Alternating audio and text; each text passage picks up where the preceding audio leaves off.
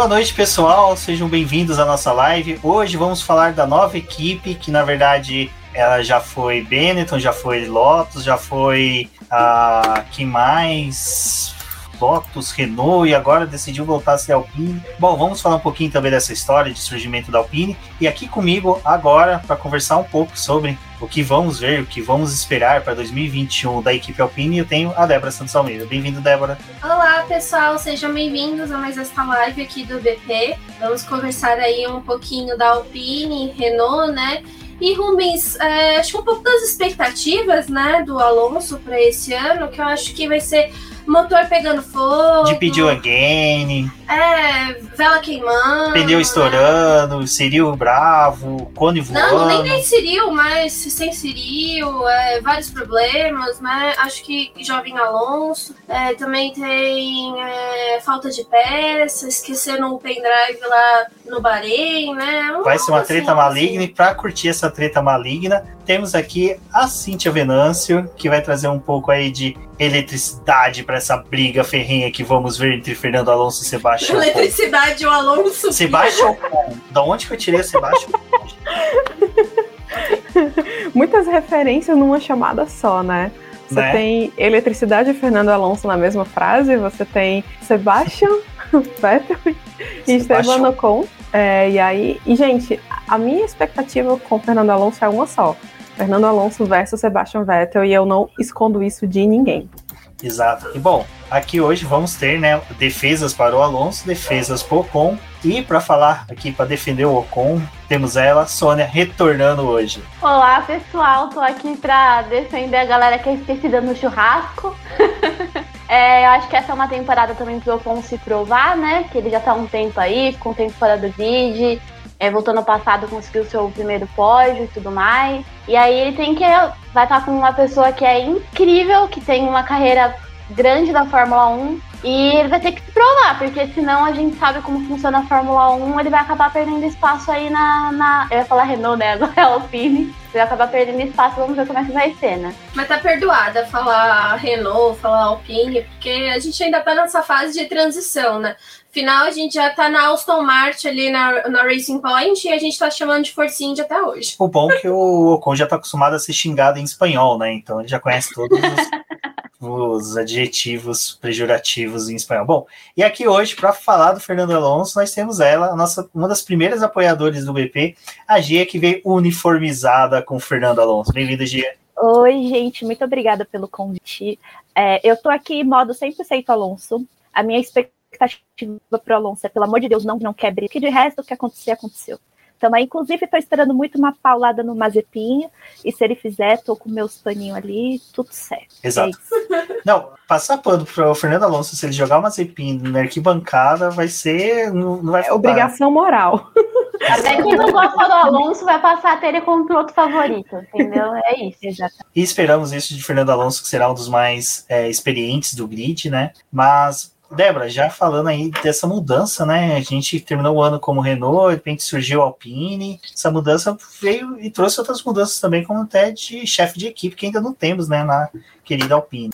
É, a Alpine é agora uma equipe nova por ter esse nome, mas ainda assim continua respeitando as a estrutura da Renault, mas acho que o que foi mais interessante nesse processo aí que a gente teve de mudança foi o fato de que a equipe em si começou a conversar com o corpo técnico dela, né, dentro da estrutura do time, porque a Alpine ela é uma divisão esportiva da Renault e aí eles é, notaram que a marca era muito forte, então também deveria ir para a Fórmula 1 e fizeram essa mudança, mas também fizeram uma mudança interna, né? Começar a escutar outros lados dentro da equipe para poder conseguir um resultado melhor.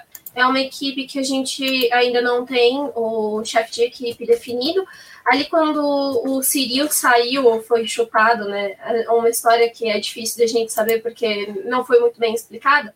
Mas ali a gente já ficou naquela expectativa de que logo eles anunciariam quem seria o novo chefe de equipe, né? Isso ainda não aconteceu, então é uma incógnita. Mas a Renault, assim como a Williams, também está passando por uma fase de reestruturação dentro do time. Então, tiveram novas contratações, aí teve a chegada do Alonso, que foi algo muito é, desejado por eles, principalmente pela estrutura que o time estava formando. Então, eles achavam que o Fernando Alonso ia fazer diferença e realmente já começou a se integrar ali no time, trazer mudanças, propor outras coisas. E é até interessante que o Cyril saiu, mas ele uma das coisas que ele fez foi trazer o Alonso para Renault, né? Então ficou aquela coisa, né, tipo uma balança meio estranha, o cara traz o Alonso, mas vai embora logo depois, né? E acho que a expectativa que a gente tem é que, é, pensando em Renault, é, a terceira assim, foi a terceira passagem da Renault na Fórmula 1, né? Ela tinha entrado, saído, entrou, saiu. E agora ela, ao invés de sair da categoria de novo, ela se transformou e tem um novo nome. Então acho que é interessante a gente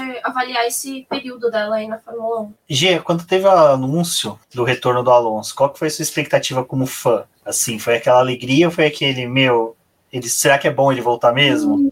Olha, não vou mentir. Quando eu vi, quando o próprio Alonso falou, confirmou, eu pensei, meu primeiro pensamento foi: putz, por quê? Porque assim, quando a gente fala do Alonso na Fórmula 1, é muito complicado, porque ele é um piloto excelente. Gente, me desculpa, quem não gosta dele é por motivos totalmente aleatórios que hoje em dia não fazem mais nem tanto sentido, porque ele é um baita de um piloto, ele vai fazer 40 anos dia 29 de julho. O cara tem 40 anos e ele dirige um trator com pneu furado como se fosse assim brincadeira de criança. Então, o cara é um baita de um piloto. E quando ele voltou, eu fiquei pensando assim, por que, para que e como? Não precisa de dinheiro, não precisa de marketing. Tava feliz da vida. Então, só que a gente quando eu parei para pensar que a Fórmula 1 é a paixão dele, aí meu coração acalmou, gente, porque eu sou dessas fãs. E assim, eu espero muito que ele tenha uma boa temporada, de verdade, que ele consiga fazer a Alpine crescer, que ele ajude demais o Ocon, porque o Alonso, apesar do monstro que pintam ele, não é isso aí.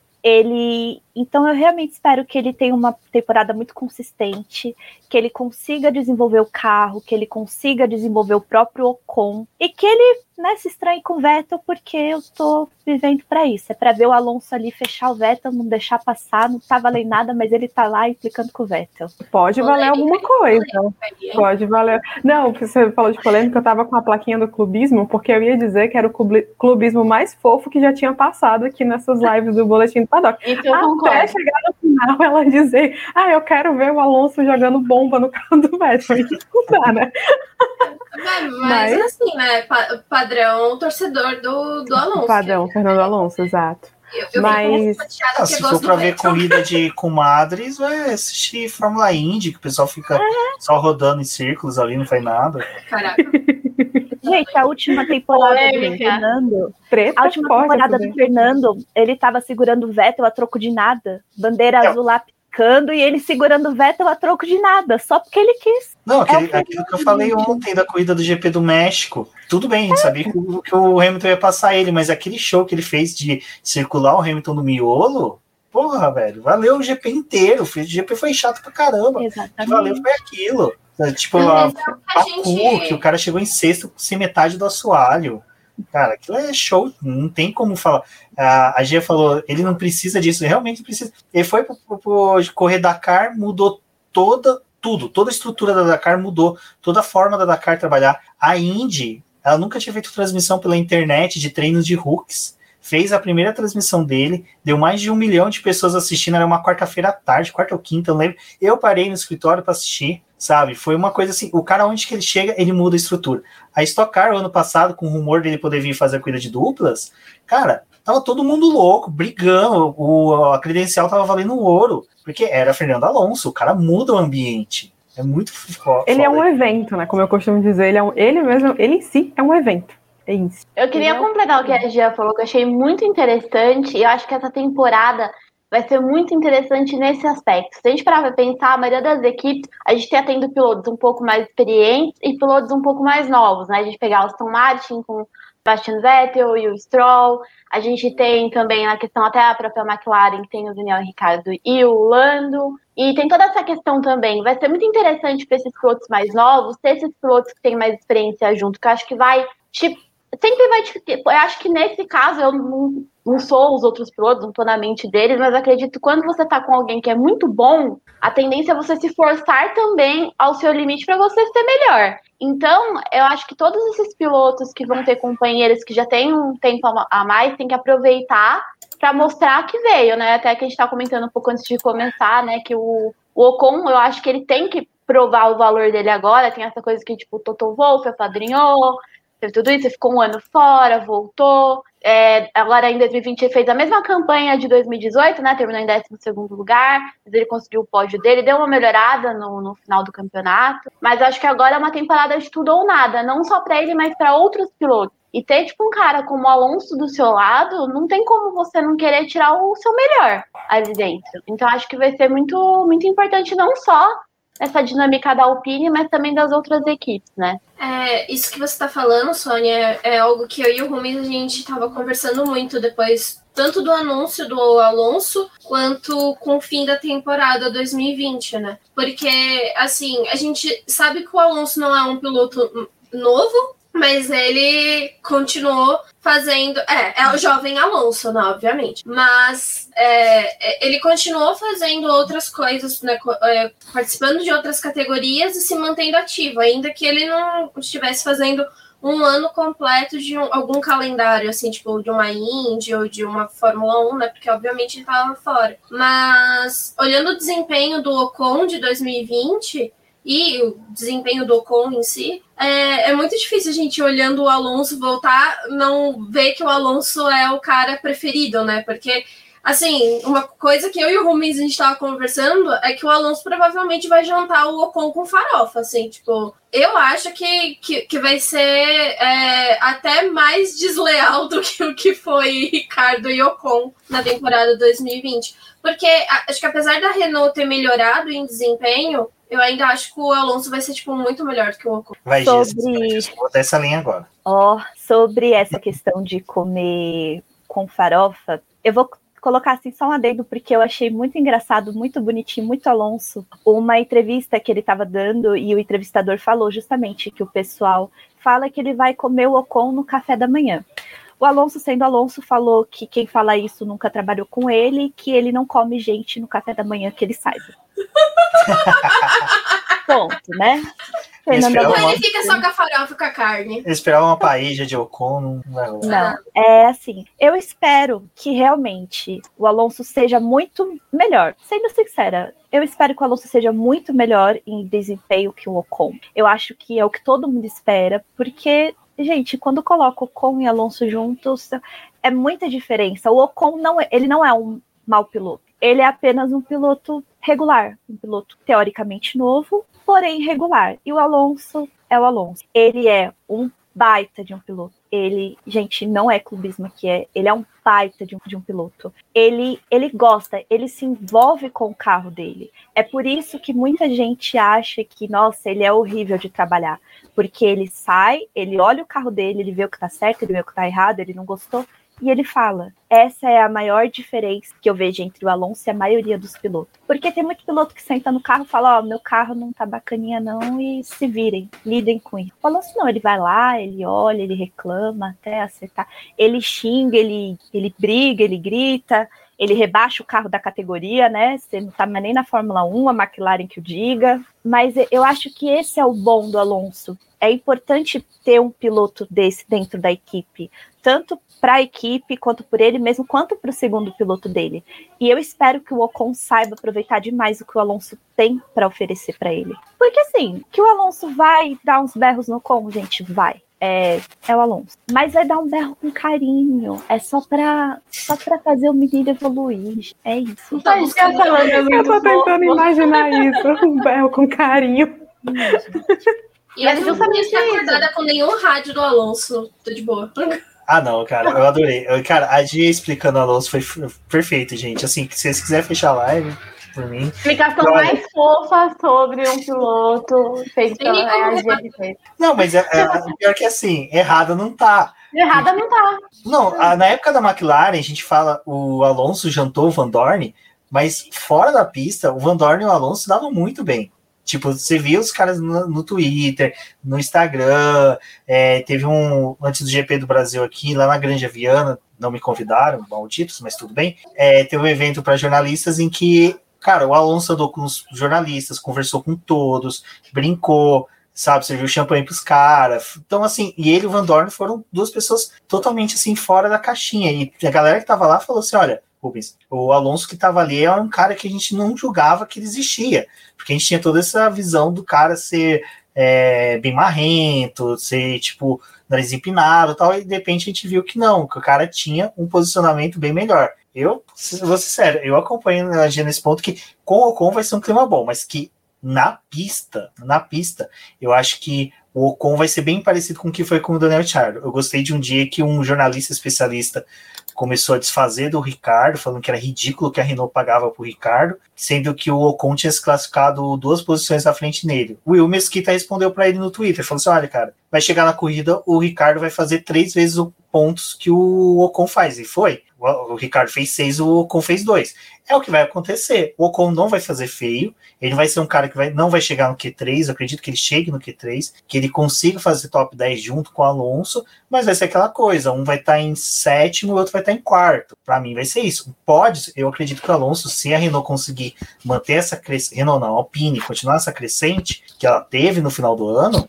Alonso tem pódio, com certeza. Você pega umas cuidas malucas aí que ele fazia que nem fazer com a McLaren. Enfiava a McLaren lá em quinto lugar, quarto lugar. Cara, como? Por quê? O pessoal não soube administrar pneu, que ele administrou muito bem. O pessoal não soube usar, gastar o combustível a hora que tinha. O pessoal detona combustível no começo, chega no final da corrida, tem que ficar engenheiro se matando, fazendo cálculo. O Alonso não precisa, o cara já fazia muito bem isso. Então eu acho que é, vai ser legal. Eu acho que nesse ponto, ver, acompanhar a disputa dos dois vai ser bastante legal por causa disso. Exatamente, foi o que eu falei. A maior diferença do Alonso para a maioria dos pilotos é justamente essa. Ele tem noção do que ele faz com o carro dele. Ele. Agora, eu li um comentário aqui que a Bia comentou que o Alonso é um ótimo piloto, mas como pessoa deixa a desejar. Exatamente. O maior problema do Alonso, quando se fala no Alonso dentro da Fórmula 1, é esse. Eles falam assim: ah, mas o Alonso como pessoa é terrível. Gente, vamos olhar a trajetória dele dentro da Fórmula 1. Ele é um piloto complicado. Por que, que ele é um piloto complicado? Porque ele é extremamente exigente, ele não gosta de perder, ele quer o melhor, ele dá o melhor dele, então ele espera o melhor da equipe, ele espera o retorno melhor. E assim, é complicado? É complicado, mas, pô, quem não quer ser o melhor? Fato. Agora vamos olhar a trajetória dele fora da Fórmula 1, que foi o que foi feito ontem com o Nikita. O Nikita veio aí com, com toda a polêmica de abuso, enfim. É uma coisa que o Alonso não passa por isso. O Alonso nunca teve uma, uma denúncia contra ele. Fora, fora do, do âmbito do automobilismo, ele é uma pessoa maravilhosa. Ele tem, ele tem a escola de kart dele, ele tem um museu, ele faz inúmeros, inúmeros programas para gente que precisa. Ele faz obra de caridade. A Kimoa é uma marca totalmente sustentável. Ele no começo da da Covid, lá no lockdown, no ano passado, ele fez inúmeras lives pedindo para o pessoal ficar em casa, mostrando a importância, doando, enfim. Então, quando a gente olha esse argumento, ah, tem que ver como ele é como pessoa, me fala o porquê que o Fernando Alonso não é uma boa pessoa. Ele, quando ele era mais novo, ele fez muitas besteiras? Fez, mas todo mundo faz besteira. Ele melhorou, ele melhorou demais. Inclusive, Fernando Alonso é um dos poucos pilotos, pelo que eu vejo, que não pegou Covid ainda. E isso tem um porquê. Porque o que ele fala, ele faz. Então, quando eu vejo o pessoal falando que às vezes o Alonso não merece tanto reconhecimento porque ele é uma pessoa horrível. Não, ele não é uma. Ele fez muita coisa duvidável. Sim, ele fez muita coisa duvidável dentro da Fórmula 1, mas ele cresceu, ele melhorou. E onde ele passa, seja na Fórmula 1, na Indy, em qualquer lugar, todo mundo gosta dele. Ele melhora, ele ajuda, ele procura saber. Então, se é para usar esse argumento, ah, vamos olhar a personalidade do piloto, pô, começa a olhar o Alonso como Alonso, começa a olhar como pessoa. Porque ele é um, ele, ele é um evento, ele é o Fernando Alonso, mas ele ainda é uma pessoa. Ele vai errar, ele vai acertar. Só que de uns anos para cá ele acerta muito mais do que ele erra. Então esse argumento de ai, ele não é uma boa pessoa, para mim já não é mais válido. Não tô tirando o direito de ninguém, viu, de não gostar dele. Pode desgostar também, porque tem vezes que nem eu aguento ele. Falou espanhol burro. Mas assim, vamos ser coerentes. Se é para olhar tudo, vamos olhar tudo. Se é para falar dele fora de pista, vamos olhar o que ele faz de bom também. Porque só falar que ele briga com meio mundo não é certo. É minha opinião. Não, mas, mas é, é aquilo que a gente comentou agora há pouco. Eu o cara embora? foi na Dakar, detonou. É? O cara foi na Indy, ah, não se classificou. Cara, mas só que se você visse o desespero do cara nos box porque a McLaren e a equipe, eu acho que era a Carlin que estava dando suporte para a McLaren, não estava conseguindo entregar. Assim, culpa não foi dele, para mim. Para mim, aquilo ali foi muito mais a McLaren, que não estruturou muito bem. Ah, ele foi para, que nem a Gia, até o Ricardo perguntou aqui, né? Por que, que ele não pegou? Eu não entendi. Porque o Alonso ele se isolou total. Ele fez isolamento, no entanto que ele participou de quase todos os campeonatos que tiveram de, de automobilismo virtual, cara. Já disse que vai tomar vacina. McLaren, mano, ele, ele e o Button dividindo a equipe nas, nas 500 milhas de Anápolis. O Button acho que chegou a ganhar dele, mas mesmo assim os dois detonaram.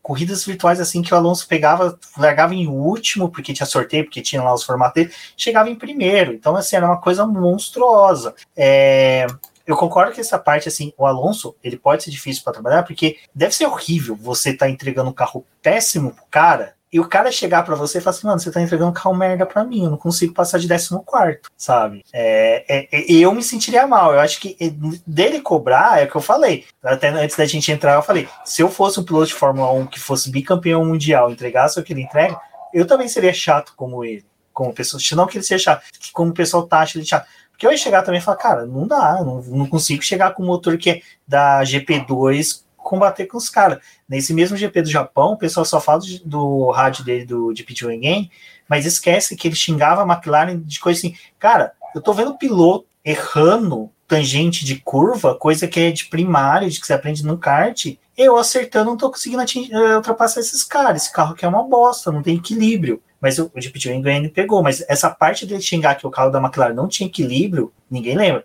Então, assim, nesse ponto concordo muito com a G. E agora pulando, menina Sônia, resgate menino Ocon, porque a gente desceu a lenha nele também, mas o Ocon também não é um piloto para se jogar fora. É, vou resgatar assim mais ou menos. Primeiro eu só vou amarrar também no que vocês falaram, que eu também concordo nesse ponto. O pessoal pode falar o que quiser do Alonso, mas ele vai sempre tentar tirar o melhor do que ele tiver. E ele, ele é aquela pessoa que, enquanto o carro tá na pista, nem que ele tem que descer do carro e empurrar o carro para passar da linha de chegada, ele vai fazer isso. Isso é uma coisa que não tem como ninguém contestar. Onde quer que ele vá competir, ele vai tentar chegar até o final de qualquer jeito. É, e essas. E óbvio, é óbvio, eles estão uma equipe, apesar de ser um companheiro de equipe, ter essa coisa do, do disputa dos construtores, você, obviamente, você quer ser o melhor da sua equipe, né? Essa coisa do Ocon é o que eu tava falando. Eu acho que essa temporada não vai ter a última chance, mas eu acho que é o momento que ele tem agora para mostrar se ainda vai ter um espaço ou não, porque aquilo que a gente viu, né, tinha o Toto Wolff, que, né, foi lá, ele arrastou ele de um lado para o outro, foi levando ele para as equipes, só que até, até aquele famoso todo mundo segura a mão de todo mundo, né, ninguém solta a mão de ninguém, mas até quando que o Toto Wolff vai continuar segurando a mão do Ocon, né? Você tem todo um monte de pilotos novos chegando aí de Fórmula 2 que vai subir para Fórmula 1 nas próximas temporadas, né? Tem vários prospectos e aí agora é o momento, né? É, dele se provar. Se você pegar os resultados finais, ele o melhor, ele de novo nessa temporada foi 12 segundo, como ele foi em 2018, né? 2019 ele não estava pilotando. E ele tá. Eu acho que assim, é o que a gente tá falando, ele vai ter que aproveitar tudo, sei o que ele puder aprender com o Alonso, o que ele puder conseguir ser mais agressivo, porque eu, eu acredito que essa temporada vai ser chave para ele. Se ele não conseguir provar quem que vai manter ele, entendeu? A Renault é, tem a academia de pilotos deles que eles não valorizam muito, mas tem, né? Vamos ah, ver se agora eles vão começar a valorizar. A academia de pilotos. É, que, é, a gente entra nesse mérito já, mas eu acho que ele tá eu, assim, eu, eu acredito que tá numa situação difícil, mas eu, assim como o Rubens falou, eu acho que ele consegue, se ele se esforçar e realmente aprender, acho que ele consegue ficar no top 10 no campeonato de pilotos, pelo menos. Eu acho que ele vai ter uma, um resultado melhor do que ele teve nessa última temporada. Agora, tudo vai depender também do carro. Se o carro não vai dar problema, como é que vai estar a situação desse motor daí da Alpine, né? Como é que vai funcionar isso dentro da pista? Porque se a gente pegar o retrospecto agora da, da Renault nas últimas temporadas, não fez feio, eles estão sempre ali em quinto, sexto, mas se você pegar a vontade que a equipe tinha da Renault nas outras temporadas, quando eles terminaram em quinto, era subir, né? É, ter, subir cada vez mais como construtor. E não foi o que aconteceu, pelo contrário, a Racing Point foi chegando e passou. Teve uma, uma, McLaren que estava lá no fundo do poço, de repente veio e foi P3 ano passado, e a Renault, que estava naquela crescente, estagnou, né? E aí teve toda essa coisa da demissão também do, do Círio e tudo mais, e essa, toda essa reestruturação e tretas internas da Renault. E agora tem que ver, eles têm que botar. Que, é aquilo que até que eles falam no Dare to Survive, né? A Renault é uma marca muito conhecida, né? Você tá levando o nome de uma marca pra pista, que nem a Mercedes, que leva o nome dela, Ferrari, McLaren. Então, quando as pessoas assistem, você quer que seu carro esteja ali no topo, porque tem toda uma marca por trás, né? E não ter um desempenho legal e não atingir os objetivos que eles estabelecem, né? Pega mal dentro da própria Renault, né? Então depende também de como que vai funcionar esse carro para os dois pilotos esse ano, né?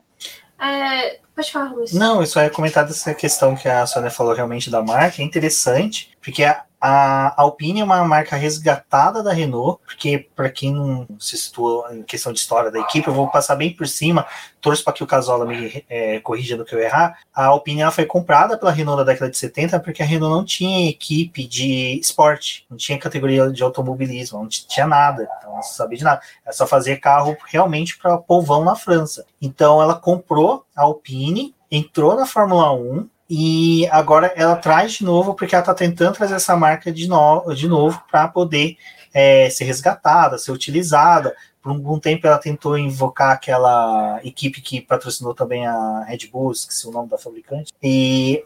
A Infinity? Infinity, exatamente. Ah, ela tentou usar o Infinity, não, não, colou muito bem, porque eram uns carros de luxo muito feios para dar com pau e não valeu o preço. Uh, agora com a Alpine, cara, a Alpine, para quem não acompanha, tem na UEC, a, o Xandi Negrão já foi campeão com ele, então, cara, não é, não, não tá sendo assim uma mudança só de nome. Tem toda uma crescente de estrutura, né, Débora? Tem toda uma crescente de que pode entregar sim, e eu eu acho que assim, 2020 ainda vai ser bem tranquilo para os dois.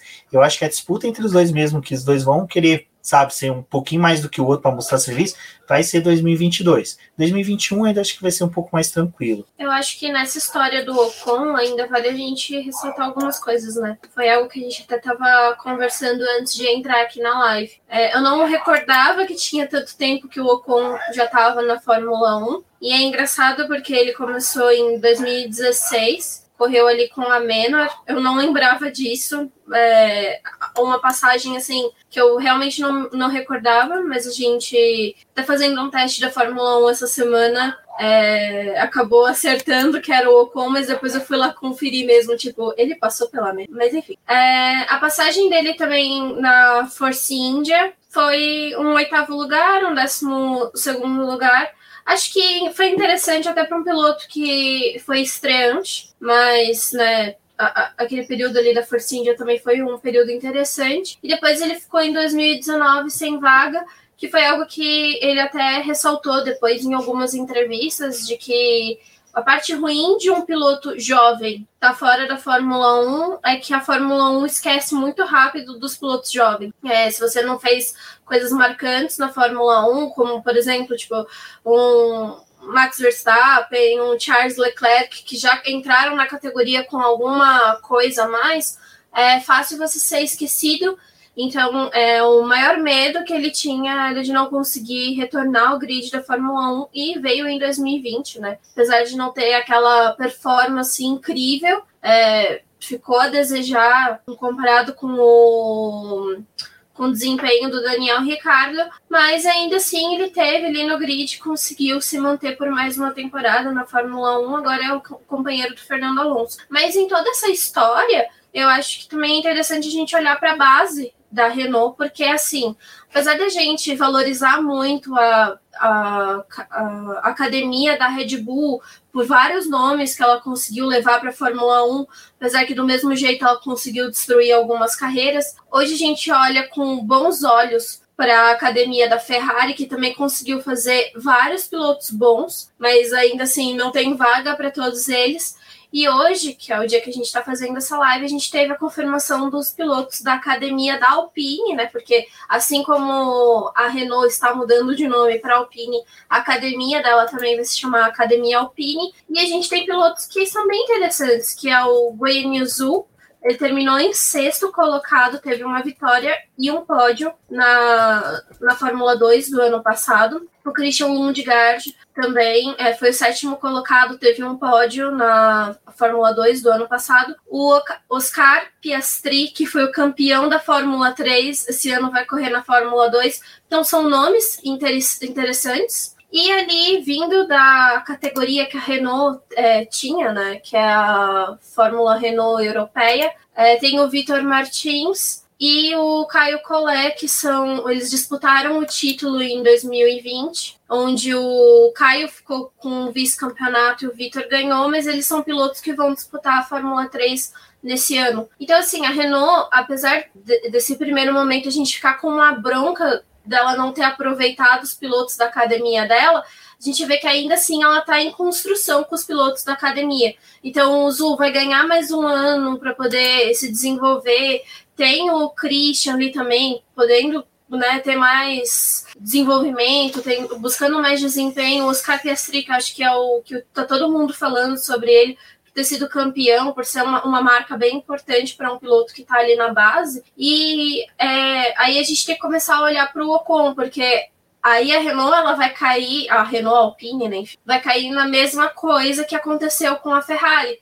Tipo, a gente tem ótimos pilotos correndo na Fórmula 2, a gente não tem espaço na Fórmula 1 para todos vocês. Então, assim, o Ocon, se ele quiser garantir essa vaga dele, tem que ser realmente nesse ano porque tem cara ali que vai cobrar no final de 2021 uma vaga. E assim, difícil negociar a vaga do Alonso, porque é o Alonso. Né? Tudo que a Renault está fazendo, e a Alpine, né, enfim, está fazendo para poder manter aí, é, é, por conta do Alonso, mas a outra vaga, o Ocon, se ele não se cuidar, realmente vai perder essa vaga muito fácil. É até interessante Pode falar, Diego. Ele tá na me... O Ocon tá na mesma situação que o Pérez estava no ano passado, que precisava mostrar serviço para ter a vaga em uma equipe, conseguiu, graças a Deus. Desculpa aí os fãs do álbum, acontece. E eu acredito que esse ano vai ser um pouco mais tranquilo pro Ocon, no sentido de que o Alonso tá voltando agora. Ele, ele não saiu de forma, mas ele não tá 100%, tem toda aquela preparação. Então, no começo, pode ser que o Alonso não chegue tão cheguei quanto ele geralmente é tão forte,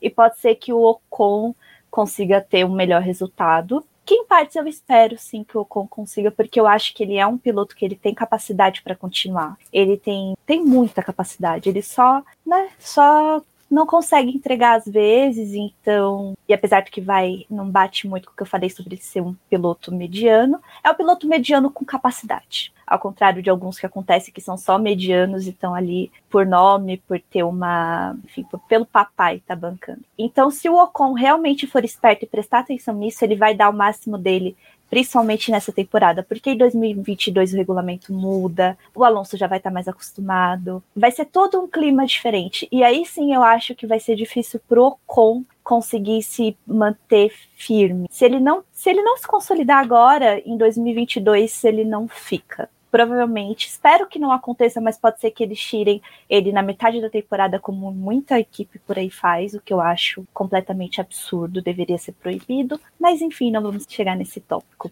E outra questão, como todo mundo fala, é porque o Alonso acabou com o clima. Não, gente. O Alonso não acaba com o clima de lugar nenhum. Ele simplesmente ele cobra e é isso. O que eu li, o que eu andei lendo é que a Alpine agora ela tem, ela tem dois italianos na chefia por enquanto. E graças a Deus, Italiano e Fernando Alonso estão muito bem, apesar do clima lá da Ferrari. Então, se o Alonso está feliz, a equipe estará feliz, vai estar tá todo mundo feliz, vai estar tá um mar de rosas e, e é isso. Só que assim, eu falando como fã agora, deixando de lado o meu lado entusiasta de Fórmula 1 e falando exclusivamente como fã de Fernando Alonso. Eu fico extremamente chateada ao ver muita gente falando que o Alonso é uma pessoa terrível. E eu vou sempre bater nessa tecla. Por quê? Ah, Tomara que o Ocon não precise jogar o carro no muro para o Alonso vencer. Tá bom. Quando foi que isso aconteceu, exceto aquela vez? Então, assim, falta o pessoal deixar de viver no passado. Porque se for para jogar o podre de todos os pilotos aqui, gente, fala sério. Não tem um piloto que é campeão mundial que não tenha feito uma coisa absurda dessa. Ou tem.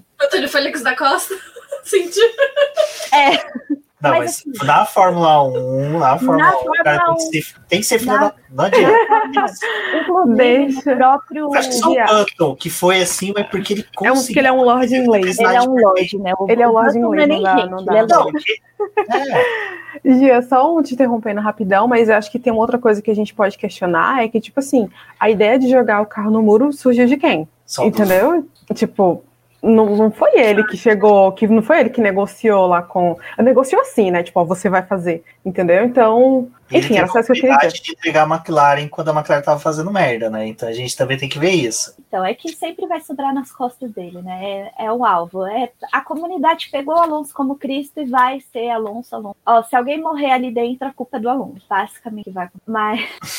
Não, é infelizmente. E assim, eu eu realmente espero que, falando de novo como exclusivamente fã do Alonso, Alonso, eu realmente espero que a comunidade pare e consiga enxergar o Alonso piloto, porque muita gente fala como se ele fosse uma máquina que tá ali só para criar caos e polêmica. Não, gente, ele tá ali para para criar caos, polêmica, meme, coisa boa. Então, assim, vamos prestar mais atenção no que ele tem para oferecer e deixa o passado para lá, porque toda vez que alguém abre a boca para defender o Alonso, vem alguém. Não, porque lá em 1500 o Alonso matou um índio. É, é nesse nível que chega. É, é, é sério, gente, é nesse Não, nível. É. Então, é... por quê? Por quê, né? Vamos olha, evoluiu, olha, ele ajuda. O clima, o clima dentro da Alpine tem tudo para ser muito bom, tem tudo para ser assim maravilhoso, para que os dois pilotos sejam amigos. Assim, amigos eu não vou dizer, não esperem um, uma, uma interação como era o Lando e o Sainz, o Ricardo e fulano. Eles vão se dar ter. bem, né? Eles vão se dar, Eles vão, vão se dar bem. Se dar bem. Eles vão ter uma dupla grudada, não vão ser melhores amigos, porque nem é do Fernando Alonso fazer isso. O que ele fez foi quando o Mark estava na Fórmula 1 e olhe lá, porque no máximo ele se dava um carona lá no carrinho. Então, esperem um, um, um, ambiente bom, um ambiente que o Ocon vai conseguir se desenvolver mais, que o Alonso vai conseguir desenvolver a Alpine, porque ao meu ver a contratação do Alonso é justamente para isso. Não é não é que eles querem que o Alonso já chegue ganhando, não, é porque a, a equipe ela está se reestruturando e eles precisam de alguém, eles precisam de um piloto que lidere isso dentro da pista. É, eu porque... acho que assim voltar a, a ganhar ou acontecer algo muito rápido é difícil, porque a gente está falando até de uma Renault que, né, com essa saída do Cyril Abitebu, é, era uma equipe que ali em 2016 já esperava ter um desempenho melhor. A Renault ela queria chegar na Fórmula 1 de uma forma completamente diferente do que eles conseguiram. E eles não conseguiram se manter com uma boa performance. O 2016 deles foi difícil, terminaram com o nono lugar. Em 2017 eles subiram um pouco no campeonato, terminaram no sexto lugar. Em 2018, nessa performance do retorno da Renault, foi o melhor, porque ela conseguiu um quarto lugar no campeonato de construtores, depois foram dois quintos lugares. E a temporada de 2020, é, a gente viu a Renault tendo que crescer dentro do campeonato. É, até numa das lives ali que a gente fez com o pessoal do, do Apoca, com a Samara, que foi algo que a gente até acabou discutindo lá a Renault, ela parece que foi uma das equipes assim que dentro desse grid de 2020 foi a que mais cresceu, porque ela ela não estava mais pregada ali com o pessoal do fundo, ela conseguiu brigar com a McLaren, dificultou muito o trabalho da McLaren da Racing Point em 2020. Então isso vale como um destaque muito bom para a Renault, mas ainda assim o carro dela não era aquele carro para poder ser a, a quarta equipe do campeonato, nem a terceira do campeonato. Ainda era um carro que tinha problema, que chegava em algumas pistas não rendia, que é, mesmo os pilotos fazendo o maior esforço possível, o Ricardo ele bateu ali na trave de outros pódios que ele poderia ter conseguido, que fa faria diferença em pontos para a equipe e ele não conseguiu por conta desse carro que ainda tinha muito problema. E aí eu, a gente. É, desculpa, desculpa. Não, só ia salientar que vale ressaltar que mesmo com tudo isso, o Ricardo ainda ficou uma boa posição no campeonato de pilotos, né? Foi quinto Não, ou sexto, né? Foi quinto, acho, né? Não lembro agora. Não tenho de é, cabeça. É, eu, a gente pode resgatar aqui bonitinho, porque de cabeça também eu não lembro se lembro da. É, três das, pódios, né? Ele ainda conseguiu fazer bastante, verdade. Não, seria uma coisa que antes a gente, que o assunto já tá indo pro outro lado, só que eu queria é, ressaltar uma coisa que o Ben falou, que é em questão da academia de pilotos, e também amarrando o que a Gia falou, que todo mundo está falando, sobre o Alonso, eu penso que agora a Renault está num momento, a Alpine, meu Deus, Alpine Renault, enfim. A Alpine está num momento que, se ela for inteligente, acredito que vai ser inteligente para isso, tá chegando muitos talentos novos, como é uma coisa que a Ferrari não soube aproveitar muito bem com o Vettel. Porque você tem um piloto experiente ali dentro. Você tem toda uma academia de pilotos que está chegando pilotos, e você tem os reservas, você tem o pessoal que está ali na Fórmula 2, que acompanha também a Fórmula 1, que assiste as corridas, que está ali junto com ele. E tudo é um aprendizado. Então, se a Alpine for inteligente, porque, querendo ou não, o Alonso vai fazer 40 anos esse ano, ele não vai correr por muito mais tempo. Então, ter um cara desse, ter um cara desse para estruturar, ter um cara desse para estruturar, ajudar a, a equipe, a, a, a, questão de entender o carro, entender a pista, ajudar nessa formação, vai ajudar esses novos pilotos que estão chegando porque vai vir toda uma nova geração. Acredito que a Alpine vai aproveitar esses pilotos que estão ganhando campeonatos na Fórmula 3, Fórmula 2, estão se destacando. E se você montar uma boa, tem, tendo uma boa base, montando uma boa estrutura ali na Fórmula 1, tem tudo para daqui a alguns anos ser tipo uma das equipes principais dentro do grid, brigando e trazendo, porque está sempre chegando novos talentos. E você tendo uma base, um bom trabalho de equipe vindo desde lá de trás e consolidando na frente, é o que vai trazer resultado, né? Eu acho isso muito legal de você ver quanta, quantos pilotos talentosos estão vindo aí dessa academia da Alpine, né? O que, que a Alpine pode trazer nos próximos anos também. E, e não só isso, né? Eu acho que a Renault, agora em 2021, é uma equipe que ela tá sozinha no campeonato. Ela não vai estar tá fornecendo motor para ninguém. E ela tá ali, tipo, trabalhando para ela. E a Renault, ela chegou num ponto em que ela precisa convencer outras equipes do grid ou alguma equipe que futuramente queira entrar na Fórmula 1 adquirir a unidade de potência dela. Porque não adianta nada eles continuarem gastando o dinheiro que eles gastam em desenvolvimento e não ter nenhuma cliente dentro do grid. É, ela é, era uma, uma ótima fornecedora e depois começou a ser a fornecedora mais abominada de, de dentro do grid, né? Ninguém quer.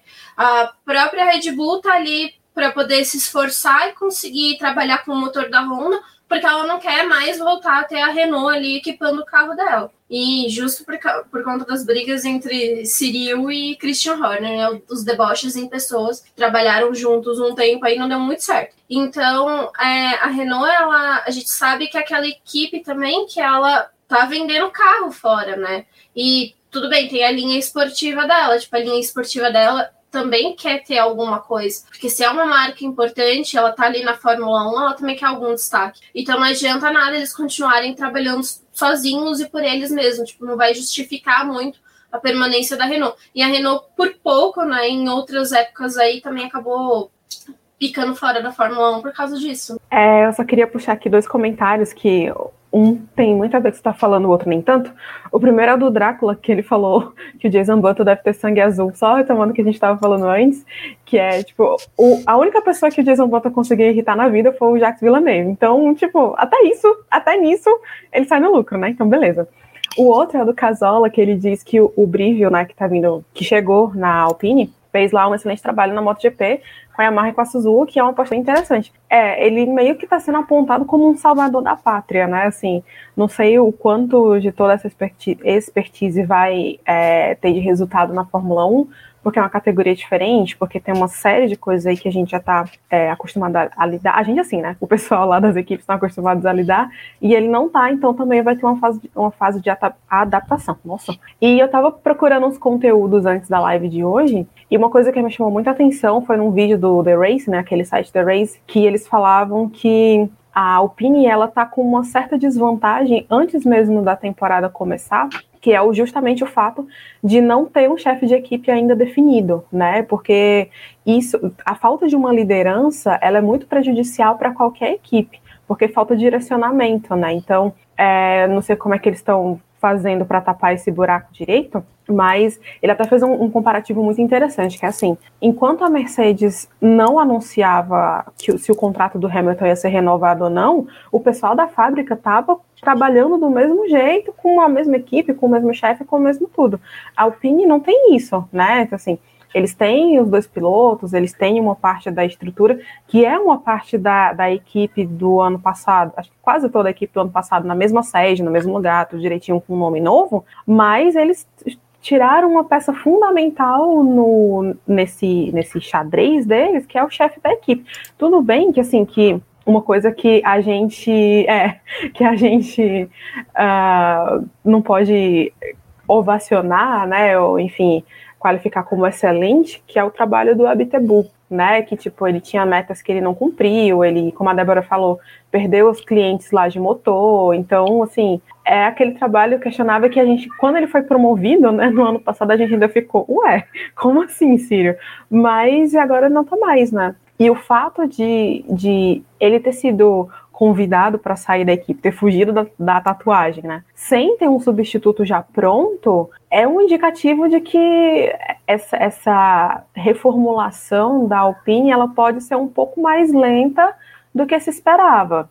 Entendeu? Então, assim, é bem provável que esse ano, principalmente no começo, eles ainda tropecem um pouco, né? Porque é, essa estrutura nova e uma liderança nova ela é muito significativa para uma equipe, né? É diferente, por exemplo, sei lá, de ser um analista, entendeu? Até mesmo de um próprio piloto, né? Então, é, tem que ver como é que vai ser, quem vai ser essa nova pessoa, o estilo dela de trabalhar, enfim, é, isso, isso pode afetar um bocado, né? Vamos ver, tem que ver isso também. Torcemos que, que seja obrigatório, né? Só uma pessoa pode auxiliar a Fórmula 1 nesse momento. Não, eu tô brincando. Meu Deus, ah, só. Esse negócio que a, Nossa, até a Cintia saiu. Volta, Cintia. Deixa o Alonso como chefe de equipe piloto, tá mais. Seria uma boa, seria uma boa. Como é o ouvi, desculpa. Eu, eu acho que o Alonso já é o chefe de equipe da Alpine, entendeu? Olha aí, tá. Olha o que você fez, Rubens. Olha o que, que você fez. Não, o cara não. surge, o cara brota. Tipo, fala abriatura, a pessoa surge. Eu, eu até acho que o Alonso já é o chefe de equipe da Alpine por motivos de que que ele estava lá acelerando o pessoal para ver o carro de 2022. A gente ainda tem uma temporada, Alonso, 2021, tá? Se acalme. O carro de 2022 vai sair, mas não precisa desse fogo. Minha filha, na cabeça dele, o carro já tinha que estar tá pronto, já tinha que estar tá andando, já tinha que ter vencido para estar tá tudo certo. Já tinha que estar tá fazendo da temporada que da próxima temporada, já não tinha nem que estar tá pensando nessa. Tinha que é, já tinha que estar tá tudo no esqueminha ali, tudo certo. Mas enfim, então eu acho que inclusive a contratação do Alonso foi, foi justamente para isso, além de ser uma grande jogada de marketing, porque. Vai vender boné a rodo, é isso que a gente espera. Não, é outra coisa. É uma coisa que o casal falou agora há pouco. A, a Alpine voltou com força na, na WEC, vai estar tá na LMP1 ano que vem, principal categoria de Le Mans. Você pega uma etapa, coloca o Alonso lá. Cara, vai vender per view, vai vender tudo, todo mundo vai querer ver, é. cara. O Cyril, o Cyril foi cabeçudo, falou que o Alonso não é, vai poder participar das 500 milhas. Não. Mano, eu sou Alpine e fala, cara, vamos enfiar esse cara nas 500 milhas, dane-se Mônaco, Mônaco. Vem até pra Granja Viana, imagina pra, pra as 500 milhas. É. Meu querido. Se eles fizerem, o Alonso vai ficar muito feliz, porque falta só essa pra ele ganhar, pra ele conseguir a, a tríplice coroa dele. Nossa, seria lindo, já pensou ele ter conseguido o, a, fazer uma vitória pela Alpine na, em Mônaco, Mônaco não, nas 500 milhas e também na WEC. Cara, eu, eu se fosse. Ah, tem campeonato de kart lá dos carteiros do Bunny. Coloca o Alonso, Bota ele também. Vamos. Inclusive, falando em Alonso, Alonso ele tem uma equipe, que é a Fernanda Alonso, Alonso Racing. Eu espero muito que um dia ele pegue toda a grana que ele está desperdiçando com a Kimoa, porque, vamos ser sincera, Kimoa, muito bonito, muito bonito, mas chega. Invista nessa, nessa equipe e venha para a Fórmula 1. Traga, gente, faz alguma coisa com o esporte, deixa a Kimoa para é, lá. Ele tem essa categoria, né, essa equipe que está nas bases. Meu sonho é ter um kart dele, que ele deu uma Pocon, Achei muito bonitinho o Ocon todo felizão recebendo o kart lá do Fernando Alonso. Ai, como é que alguém pode falar que esse cara é mau caráter, gente? Não sei como. Sei não, ele tá só forçando o Ocon a treinar mais pra chegar no nível é, dele. Exato. o kart. Aí, e o Ocon precisa mesmo, coitado, porque não ganha massa naquele corpo lá, precisa dar uma malhada. Aquele... Por isso que a Sônia falou que queria chamar ele pro churrasco, né?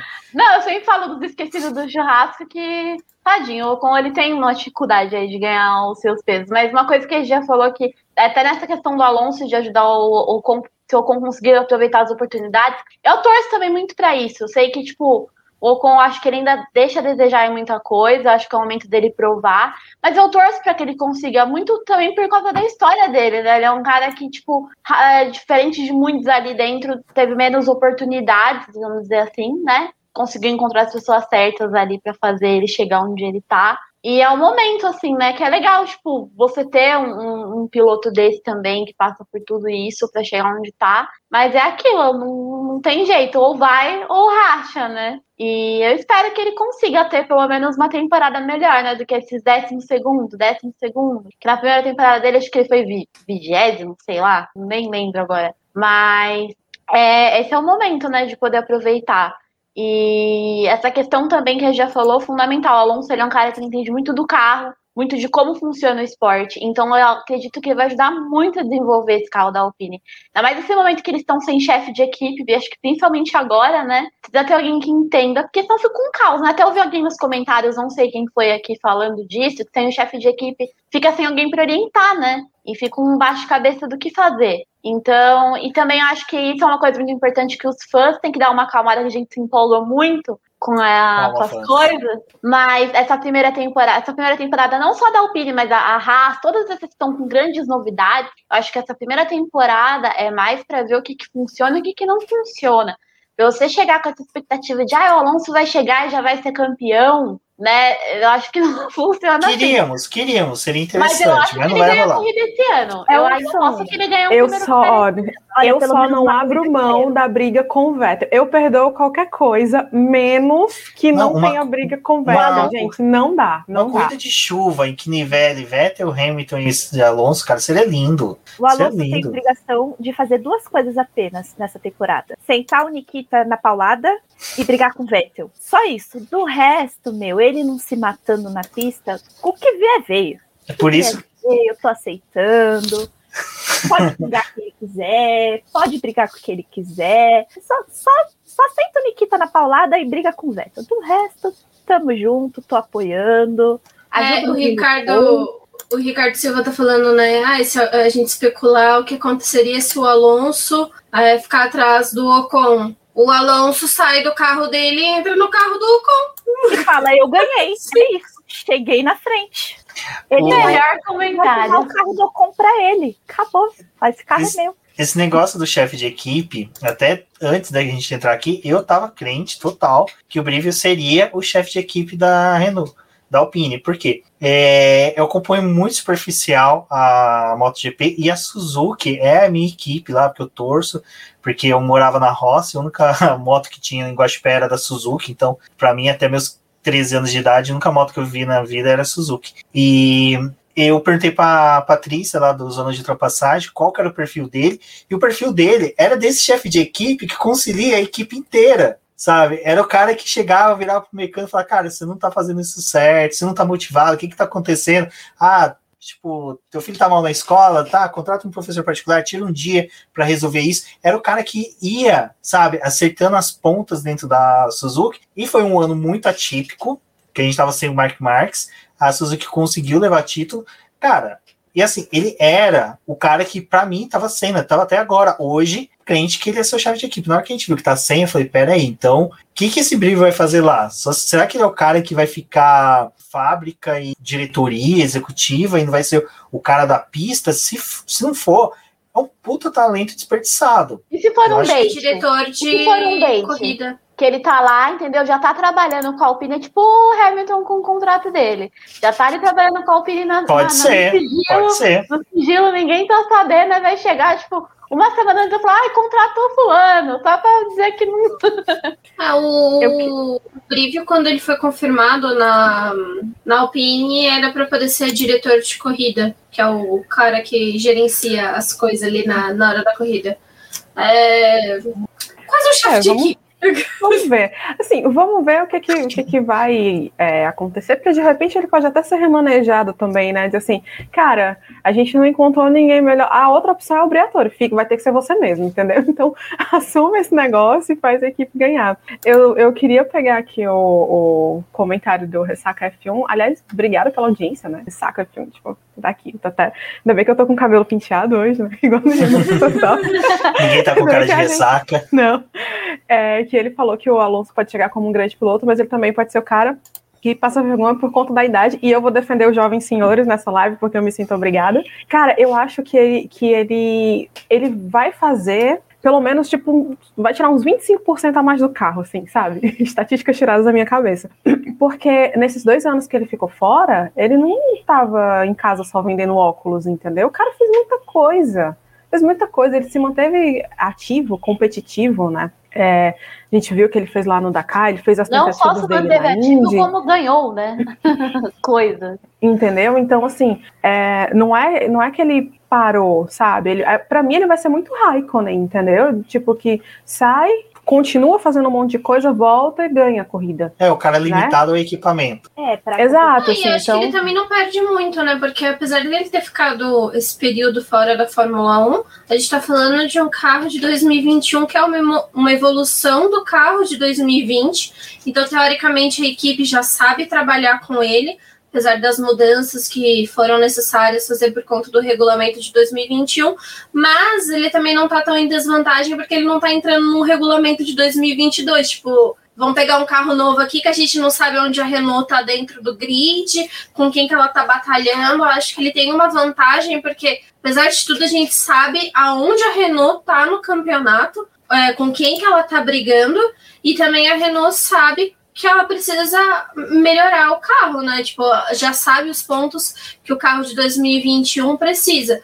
2022 vai ser uma surpresa para todo mundo, mas ainda assim ele não ia entrar boiando, tipo, passei todo esse tempo fora, o que, que tá acontecendo, né? Ele, ele tá entrando num, numa posição, acho que melhor. E a Renault, isso, Renault em si, né, em 2020, fez assim, de tudo pro jovem Fernando Alonso, né, ter, testar o carro.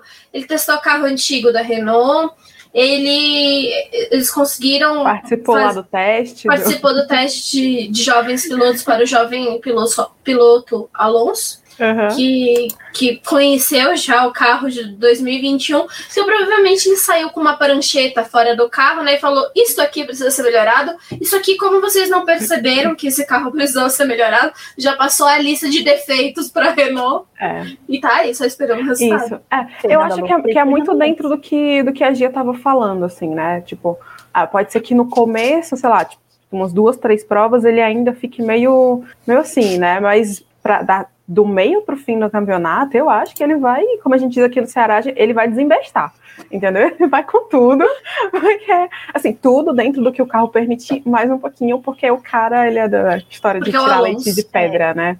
Como então, é. o, o Ricardo tá falando, jovem, é, é jovem, Ricardo, a, a piada é justamente porque conseguiram forçar o Alonso num teste para jovens pilotos. Então, dentro da cota de piloto jovem da Fórmula 1, sim, Alonso é um jovem piloto que a gente não sabe o que ele está disposto a fazer na categoria. É, está aí um piloto que não conhecemos. Aqueles dois títulos podem ser de outro Fernando Alonso. Não sabemos se é desse, vamos descobrir agora em 2021 potencial desse jovem piloto aí, junto com Tsunoda, né? Mick Schumacher, a geração nova que tá Olha, chegando e a altura agora. E a altura do Fernando Alonso não é tão distante da do Tsunoda, viu? É que, o Alonso é da minha altura. Você está querendo dizer o quê? Que vai ter uma treta de Alonso e Tsunoda, é isso mesmo? Treta! Ah, não, dos dois não, eu queria que os dois pegassem na porrada o Mazepin, aí seria legal. Alonso fecha o Mazepin de um lado, aí vem o Tsunoda do outro, eles espremem o carro do Mazepin, acaba a corrida para o Mazepin. Mazepin é injetado que nem uma espinha do carro, né? Voa para longe. Mas, não, eu, pode falar, gente. Sobre, a Denise até comentou da questão da, do físico do Alonso. É, o Alonso ele ficou fora da Fórmula 1, pipipi, tudo isso que vocês já falaram, tudo isso que todo mundo já sabe. E assim, gente, é incrível quando para pra ver o Alonso dentro de um performance. É o ambiente, ele se funde ali com o carro de um jeito. E fisicamente o Alonso treina e treina demais. Gente, você abre o Instagram desse cara, é ele pedalando, é ele correndo, é ele fazendo um monte de coisa que eu com 23 não faço isso. Eu dou três pedaladas tô morrendo. Então ele nunca deixou de se cuidar, ele nunca deixou de treinar. Ambiente de automobilismo é o ambiente dele, desde pequeno, quando pega para ver as, as quando ele. Então, eu não tenho essa preocupação dele passar vergonha. Porque nem quando ele passar vergonha, ele vai passar vergonha pro Fernando Alonso, ele vai dar o jeito por si. Mas sobre esse, ah, o reflexo não é mais o mesmo Ricardo que sou, não, porque a idade sinceramente, para mim, isso é o que menos pesa. O Alonso tem muito mais problema quando o psicológico dele não tá bom do que o físico, porque a verdade é que o físico dele tá sempre bom. O cara também tá que nem vinho, tô chamando ele de bulldog. Gente, o cara é que nem vinho, tá maravilhosamente bonito. Rico, bonito e um evento só por ele. Olha, gente, não, não aguento isso. É, parabéns Esse... pela saúde, Fernando Alonso. É. saudável. Quando ele foi confirmado ano passado, eu assisti a primeira live que até o Flávio Gomes fez lá no Grande Prêmio. E eu gostei de uma coisa que o Flávio Gomes falou, que foi que é interessante a Fórmula 1 manter uns, uns, pilotos mais velhos, como é o Fernando Alonso, como poderia permanecer o Vettel, o, o Hamilton, depois o Richard, que mostrar que a Fórmula 1 não é só aquela categoria em que o piloto tem um, uma janela na idade, ele passou daquela idade, ele tem que sair. Não, é manter o pessoal também mais velho para demonstrar que, olha, dá para essa galera correr junta, fica interessante a disputa, porque é, às vezes o cara não tem o reflexo do mais velho, mas só que ele sabe dosar consumo de pneu como outro o outro. Na hora que começa a chover, ele sabe fazer um traçado diferente, que não precisa ir tão cedo para os boxes, colocar um intermediário, consegue dar duas, três voltas a mais com o pneu pista seca, que é coisas que o Alonso, o Hamilton, o Vettel, mesmo o Vettel, a gente falando de rodar, mas o cara foi terceiro na Turquia, que era a pista de sabão. Então, assim. Foi o único que não rodou. É, impressionante. O cara mais roda foi o único que não rodou.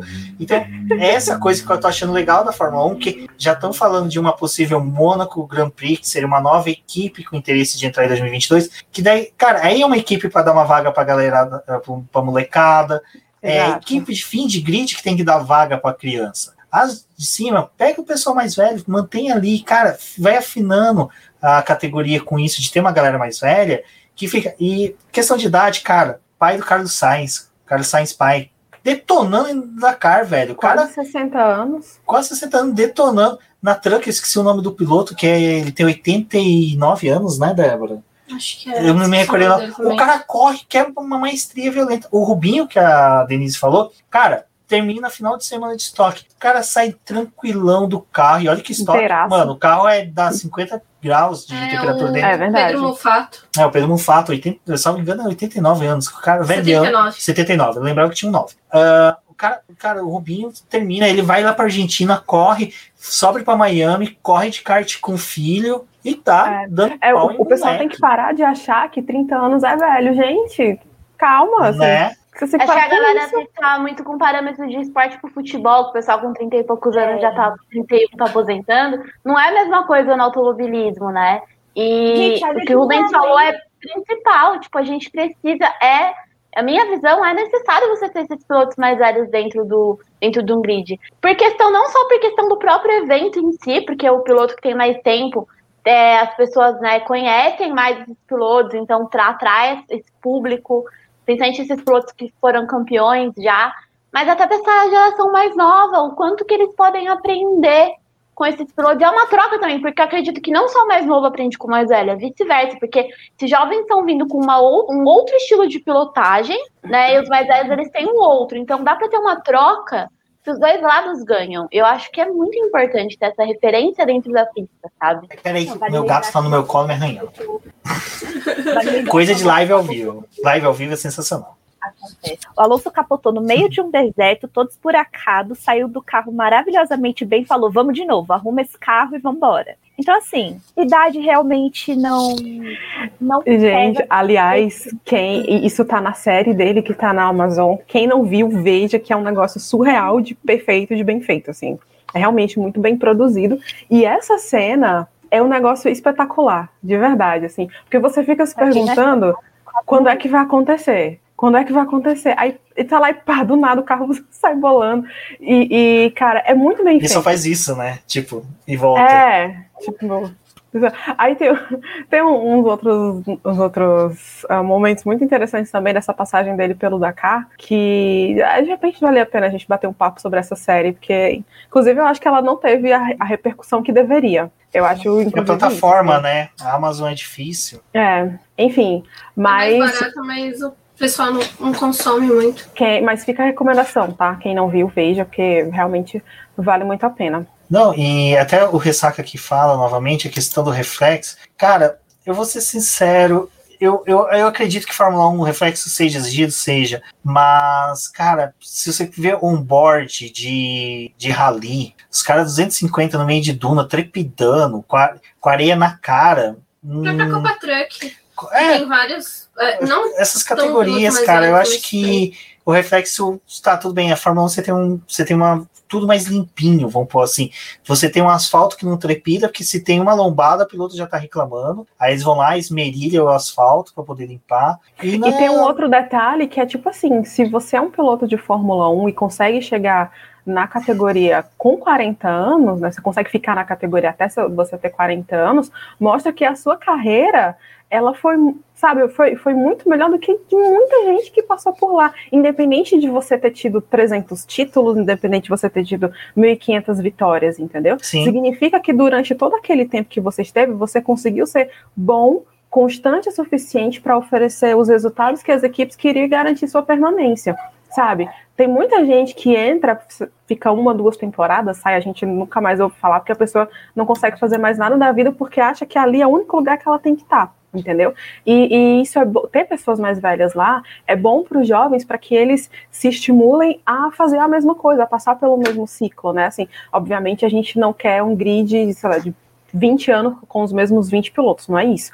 Mas é saber que é possível que tem um grupinho ali de três, quatro pilotos que conseguem ficar 20 anos na categoria, entendeu? E, e eu, como jovem, eu ficaria muito inspirada, né? Assim, que é o que eu espero que os jovens é, entendam isso, sabe? Que eles tenham essa mentalidade. Não, sim. O... E você pega, tipo assim, cara, o Rubinho vai querer corrida de shifter. Cara, shifter é, é, o, é, o, capeta do automobilismo, cara. É o demônio. É um kart com marcha que, cara, eu nunca vou ter coragem de sentar naquilo. É uma cadeira elétrica, um por essa E até o Draco que responde, né? O Brad lá, o Giselo, cara consegue mais um título, né, no Super Bowl e 40 e poucos anos. Então, eu acho assim, idade, sim, tem pilotos que vão sentir. Schumacher sentiu. Schumacher foi um cara que sentiu. Mas até na época o Barrichello falava, cara, aquele tombo que ele teve de moto em Mugello, treinando lá, ele sentiu também. Uh, o Schumacher, a gente tinha uma coisa que também ele tinha uma equipe montada sempre para ele. chegou na Mercedes, a equipe não estava 100% para ele, porque era uma equipe nova, toda estrutura nova. Não era um carro que casava com ele, que foi a mesma coisa que o Vettel passou, né? Então eu acho que acho que assim, Alonso a gente tem que esperar para ver mas eu não acho que ele vai ficar tão atrás, sabe? Eu acho que é o cara que vai saber utilizar o momento, uma largada, ele vai ver, não vou disputar a posição, deixa os caras largar, se patifar na frente, depois eu conquisto, eu vou conseguindo fazer meus tempos aqui. Pode falar. Deixa eu só, deixa eu só pedir uma coisa pro chat. Gente, eu, eu não consigo não pensar em Alonso, Alonso versus Vettel o tempo todo. Então eu queria fazer uma, um desafio aí pro pessoal do chat para eles colocarem quantos pódios cada um vai ter. O que, que vocês acham? Alonso versus Vettel. Pódios, tá? Só pódios. Cara, é difícil. Independente da posição. Independente da eu, posição. Porque pode. assim, as duas equipes Vai, elas vêm bem próximas em desenvolvimento de carros. Porque eu acho que tanto a Renault quanto a, a Autoson Martin tinha um carro melhor que a McLaren. Isso a gente já conversou aqui, que o diferencial foi piloto. Então, chat. Eu aposto no Vettel. Eu acredito que o Alonso tem uma vantagem psicológica sobre o, sobre o Vettel, porque o Vettel, nas últimas temporadas, assim, só por Deus, né? O que aconteceu com ele foi. Eu não gosto muito do Vettel, não como piloto, tá, gente? Como pessoa, não tenho nada contra porque eu não conheço. Enfim. Eu, é... eu acho que quatro pódios do Vettel e 3 do Alonso. Eu acho que vai ser empate, vai ser 2-2. Oh. Eu, eu também acho que vai ser um 3-2, um 4-2, uma coisa assim. Não acho que vai ser igual, mas acho que não vai ser muito discrepante, não. Não, eu também. Eu acho, eu acho que um 3-2, 3-2, 3-2 tá bom. 3 pro Vettel, 2 pro Alonso. Mas vai ser assim: aquela do Alonso vai ser aqueles dois pod que você vai falar assim, cara, o terceiro lugar foi melhor do que. Ou o segundo lugar foi melhor que o cara que ganhou. Ah, mas, Sabe? sinceramente, assim. O segundo e o terceiro é muito melhor. Aquela é polêmica, hashtag polêmica. Porque assim, o Hamilton tá sempre lá na frente. Então, Exato, então, tipo, porque o primeiro vai ser o Hamilton, né? O, pra mim é emocionante o terceiro, entendeu? O terceiro lugar, quem tá chegando ali, ou é emocionante. o primeiro lugar a gente já sabe, o segundo também. Ou é o Verstappen ou é o Bottas. Não Só podemos colocar o Alonso e o Vettel com muitos pódios, porque o Rubens também vai querer que o Ricardo, né? Consiga ah, não, agora, assim de Agora eu vou ser Vai ser 58 a 0 pro Fernando. não, é, Se assim, levanta, joga a cadeira, fala, acabou pra mim, é campeão. Eu acho que o legal desse ano vai ser isso. Você vai ser você. Cara, você ter essa expectativa do Alonso chegar no pódio, você vê o cara chegando em quinto, mas sendo aquele quinto suado, aquele quinto, mano, que o cara partiu lá da PQP do grid, conseguiu fazer voltas espetaculares. É, para mim é o que eu quero do Alonso. Se ele conseguir, cara, um título, que nem o pessoal falava, ah, ele vem para brigar pelo tri. Se conseguir um terceiro lugar no campeonato, um quarto lugar, cara, é excepcional. Se não conseguir, cara, ver Fernando Alonso de novo no grid é algo espetacular. Tipo, ele, ele tira, ele, ele modela a Fórmula 1 em torno dele, algo que acho que só o Hamilton conseguiu isso sabe, fazer uma Fórmula 1 se mudar o seu torno. O Fernando Alonso conseguiu isso a partir do bicampeonato dele, a Fórmula 1 se modelou em torno dele. Era o cara que surgiu uma polêmica, todo mundo queria entrevistar ele. Tinha uma mudança de regulamento, todo mundo queria entrevistar ele. Vai ser a mesma coisa, e vai ser legal a gente ter esse feedback dele do que está acontecendo. Imagina 22, alterações dos carros, a opinião dele, ah, a alteração veio aí com uma merda, não, não é legal pô, é bacana, gostei. É, é um feedback que a gente às vezes não vai ter de um Daniel Chardo, do Lando Norris. Lando Norris vai estar jogando videogame enquanto que o Fernando Alonso está fazendo o laço pino. Então. É uma coisa que eu acho que vai ser muito legal. sei que tá todo mundo focando muito em 2022, que tem mudança de regulamento, etc. Mas a gente sempre fala nos últimos anos que a briga no meio do pelotão tá boa, mas acho que esse ano ainda vai estar tá melhor, porque, por exemplo, você tem. Você mencionou o Lando Norris agora, vamos lá, ele tá entrando aí já na já está há um tempo já aí na Fórmula 1, na terceira temporada dele, ele teve o primeiro pódio dele ano passado. Então você tem muita expectativa, né, a Aston Martin, como é que vai vir com esse carro também, que são poucas as mudanças, mas eu acho que vai ser a briga pelo terceiro lugar no Campeonato de Construtores esse ano, vai ser ferrenha, na minha opinião. Vai, vai ser melhor que o ano passado. Acho que a gente vai só descobrir, tipo, no final, na última uhum. corrida. Acho que vai uhum. ser muito. Não sei onde a Ferrari vai entrar aí, porque o carro da Ferrari é uma incógnita. A Ferrari nem vai entrar. Ferrari, não, eu lá. tenho uma opinião um pouco polêmica, que a gente sabe que a Ferrari tá aí com essa, né, com um carrinho de churros aí da Ferrari, mas eu acho que apesar de ter todas as zoeiras, o carro vai vir um pouquinho, pelo menos um pouquinho melhor do que estava no passado, vai ter que vir, até porque se não vier, pelo amor de Deus, né? Mas um pouquinho melhor que ano passado vai estar. Tá? Eu acho que a Ferrari pode ser que acabe surpreendendo, porque até então tá todo mundo zoando e tá colocando a Ferrari assim como fora da disputa, né? O que eu discordo. E, mas eu acho que, meu, a briga esse ano pro campeonato de construtores vai ser muito difícil até o final. Porque a própria vitória da McLaren a gente não estava esperando muito, né? Que a Racing Point acabou tendo problema com o Sérgio Pérez, o carro parando. Ai, que tristeza, ele tava lá pegando o pódio dele. Aí ele, ele até brincou um pouco antes, né? Mandou o rádio falando: Vocês estão dormindo? Porque ninguém tava falando com ele. Aí deu duas voltas, veio. Momentos antes da desgraça acontecer. Foi triste, meu. Foi. Eu só, eu só queria comentar sobre o comentário do comentar sobre o comentário do Ricardo Silva, que pro Ocon é tudo ou nada, mas pro Alonso é só a terceira passagem dele pela Renault. Assim, para quem não acompanha o Alonso, principalmente para quem não assistiu o documentário dele, é, eu só queria lembrar que o Alonso nunca faz nada que seja só por fazer. Então, para ele não é a, não é só a terceira passagem dele pela Renault, é a terceira passagem dele pela Renault, é a volta dele na Fórmula 1, é a oportunidade que ele tem para se provar de novo. E é, de, é o que eu falo novamente, é um dos diferenciais dele para com os outros pilotos. Eu, quando ele se propõe a fazer uma coisa, ele dá o melhor, ele quer o melhor. Então, vai ter muita briga interna, vai ter briga interna. Provavelmente ele vai acabar xingando a equipe uma hora ou outra, vai vir a público e pedir desculpa, como ele fez na época da Ai, McLaren. Os rádios vão voltar. Os rádios do Alonso. Deus. E assim, é, eu realmente espero que o pessoal consiga abrir um pouco mais a cabeça em relação ao, Lon, ao Alonso e ver nessa volta dele o piloto que ele é. Porque ele é um dos pilotos mais completos do grid. Bom, tirando o Hamilton, ele é o mais completo do, do grid. Porque assim, eu acho que o Vettel, por exemplo, é um baita de um piloto. Só que, ao, ao meu ver, ele não tem um psicológico que sustente a, a capacidade que ele tem. Então ele acaba dando aquela deslizada que aconteceu na Ferrari. enfim. E o Alonso não, ele tem esse, ele tem a combinação de psicológico e físico forte. Então ele é um piloto super completo, ele consegue se reinventar, ele capota, ele quase morre, levanta, dá um tapinha no ombro e fala: "Tô bem, cadê meu carro?" Na próxima tô de volta. E é isso que é isso que a, a Alpine precisa nesse momento. Ela precisa de um piloto que saiba que a, que a equipe não vai competir por título, que saiba que a equipe vai errar bastante, que vai brigar, vai dar direcionamento e depois vai levantar e falar: beleza, tamo aí, vamos continuar, vou xingar vocês, desculpa, exagerei. E é isso, o ano da Alpine vai ser exatamente esse. Vai ser entre tapas e beijo. O Alonso e o Ocon vão ter muitas disputas aí bonitas, eu espero, né? Esse negócio de que o Ocon vai bater no, no muro é mentira, tá, gente? Batam vocês no muro, mas deixa o Fernando Alonso em paz.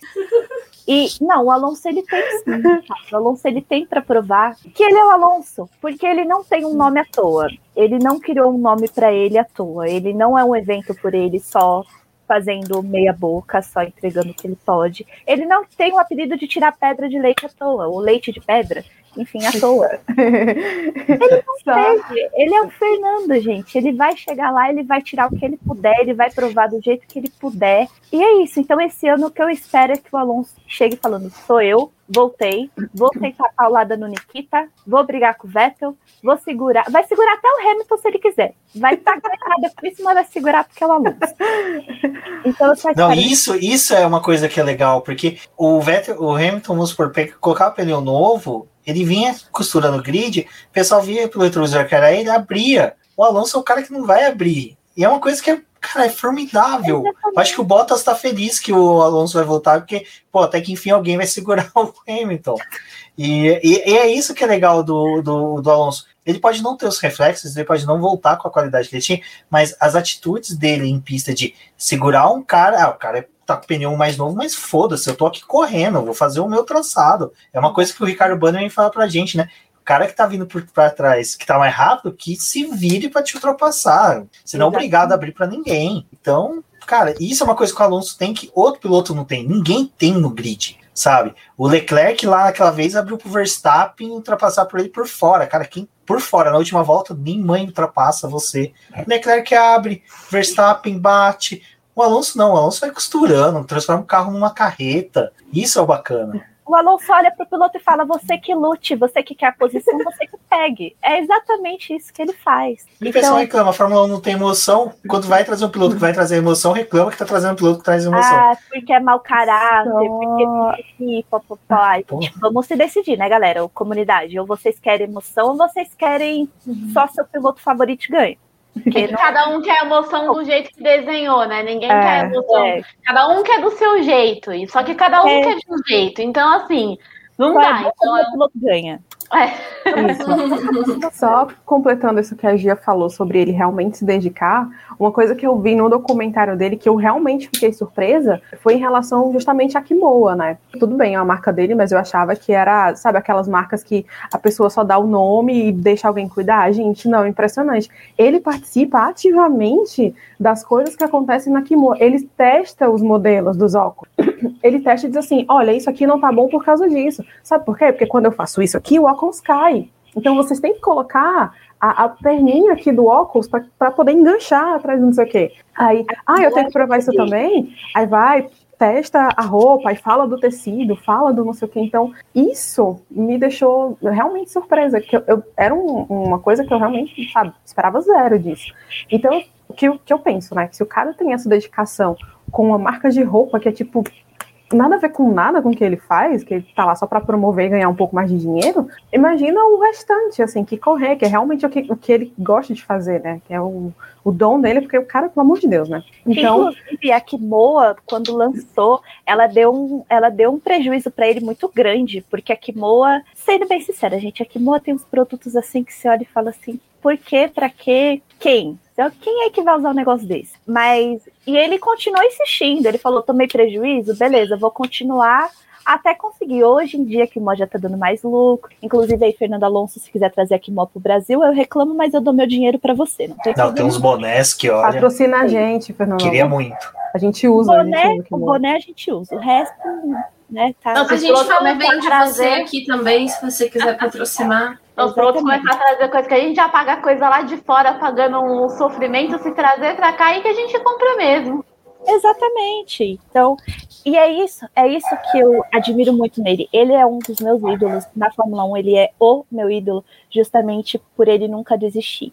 Ele tá ruim, tá ruim, vamos continuar, vamos melhorar, vamos ver onde é que tem que ser melhorado, vamos fazer o que o que for possível. Uma hora melhora. Tudo bem, ele e o que eu gosto nele é exatamente isso. Tá dando errado, ele vai xingar, ele vai espernear, mas ele tá fazendo, gente.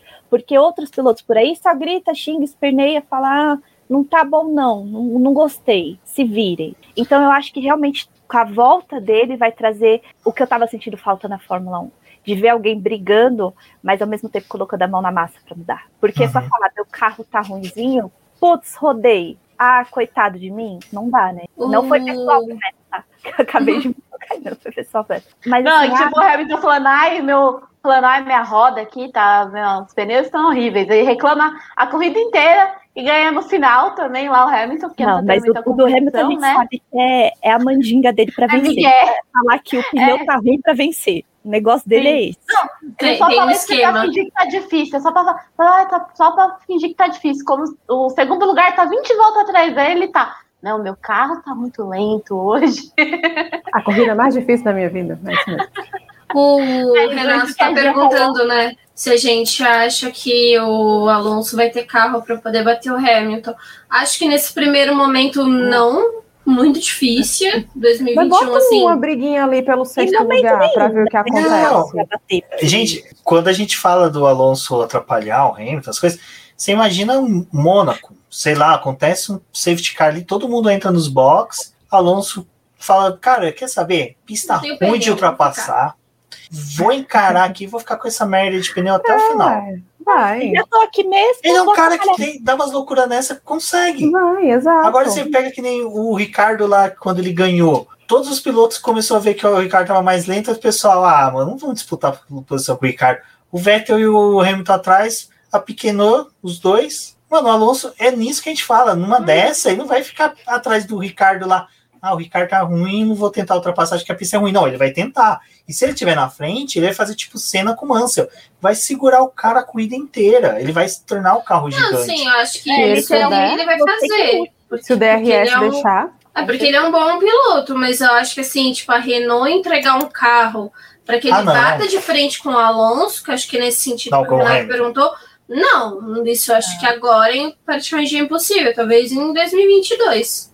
É o que é a gente 2020... disputas, né? É, 2022 é aquela coisa que a gente falou, até nas outras lives. É quando nivela. Porque assim, se a gente lembrar, o motor da Renault não é ruim hoje. Ele, ele, ele tá entre o motor da, da Mercedes da Honda, ele fica ali entre os dois, a McLaren provou isso, precisa ter um bom chassi, a McLaren não tinha o melhor chassi, o chassi da Renault foi melhorando durante o campeonato, então a dupla é boa, a gente apesar de hoje ter sido uma odé a favor, né, exaltando o nome do Alonso, a gente falou, o Ocon é um piloto bom também, não é descartável.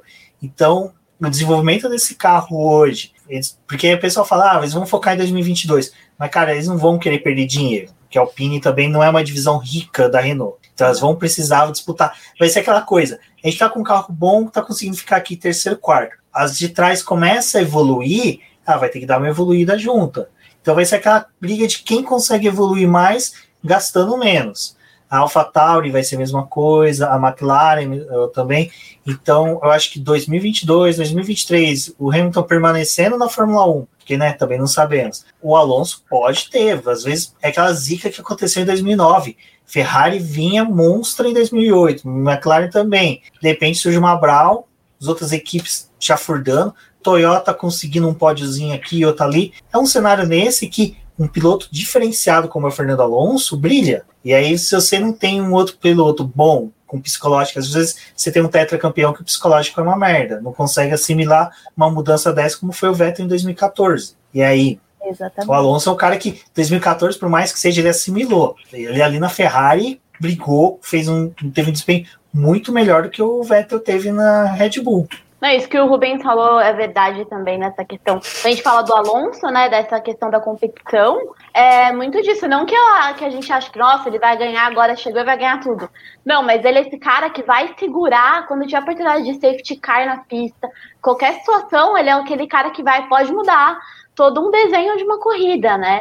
E até relembrando agora do Ocon, que também é muito bacana a gente reforçar isso, eu acho que agora ele tá no momento também, que além de ele estar tá um pouco mais velho, né? Ele já tem um tempo de Fórmula 1, ele ficou 2019 fora e voltou, mas ele tá tendo a chance de estar tá trabalhando numa equipe por um, um, longo tempo, apesar de ele ter passado lá pela Force India, Force, Force India né, em 2017, 2018, ele ainda estava começando, ele não tinha todo, apesar de ter entrado em 2016, mas 2017 ainda é o segundo ano do cara, ele ainda está se adaptando, e a Force India também estava passando por várias polêmicas, vários problemas nessa época, então não era uma coisa estruturada, é diferente da Alpine, que ele já tem um conforto, todo mundo conhece ele, ele conhece a equipe que trabalha com ele, é uma equipe que está bem estruturada, apesar de ainda não estar tá com chefe de equipe agora, mas é o que falou, eles têm um bom, um bom carro que estava brigando por posição ali no meio do grid. A gente teve um piloto deles que foi quinto lugar ano passado, o Ricardo. Então,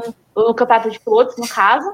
E eu acho que tem todas essas oportunidades também para o Ocon mostrar ele, tudo que ele tem. Ele tem tudo na mão ali para ele tentar mostrar alguma coisa. Agora, ele, ele tem que aproveitar a oportunidade, porque como a Gia falou também, a gente falou no começo da, aqui da, da, da live, é, tem a academia de pilotos da Eno, que eu acho que eles vão aproveitar, a galera que tá chegando. E vai, é agora é o momento. E eu acho que eles têm tudo para fazer uma campanha. Eu acho que vai fazer uma campanha melhor do que a do ano passado. Se o carro tiver não der tanto problema quanto deu no ano passado, eu acho que eles ainda, de novo, vão brigar naquele bolo do para ser P3, na minha opinião. E é, é, é, muito difícil aquilo a gente bater no martelo e dizer, ai, como é que vai ser? Justamente por conta disso, que eu acho que as primeiras corridas vai ser adaptação, principalmente do Alonso com esse, com esse carro. Mas eu acredito que eles vêm forte para a briga ali no meio do, do pelotão. E eu acho que a gente vai, pode ter muitas corridas boas, muitas corridas com.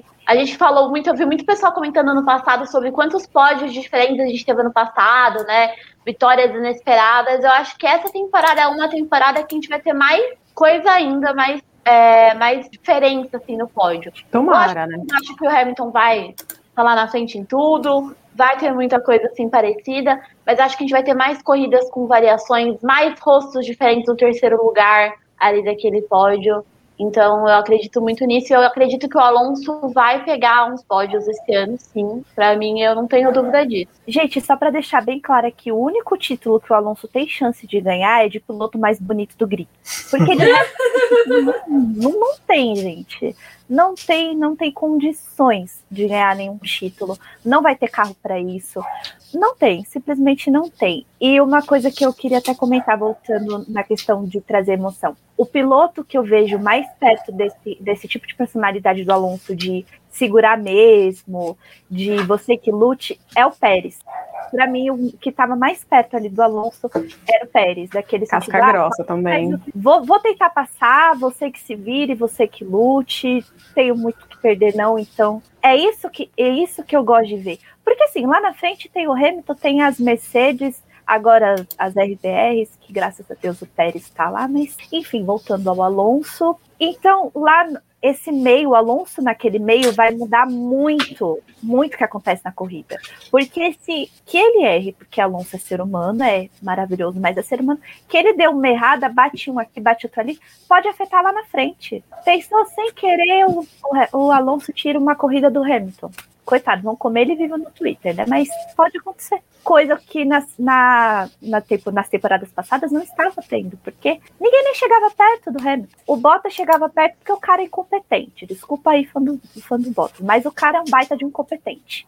Tem uma Mercedes e não, não consegue fazer o trabalho dele, é incompetência pura. Enfim, então essa história assim de ah, vai fazer milagre, Alonso não vai fazer milagre.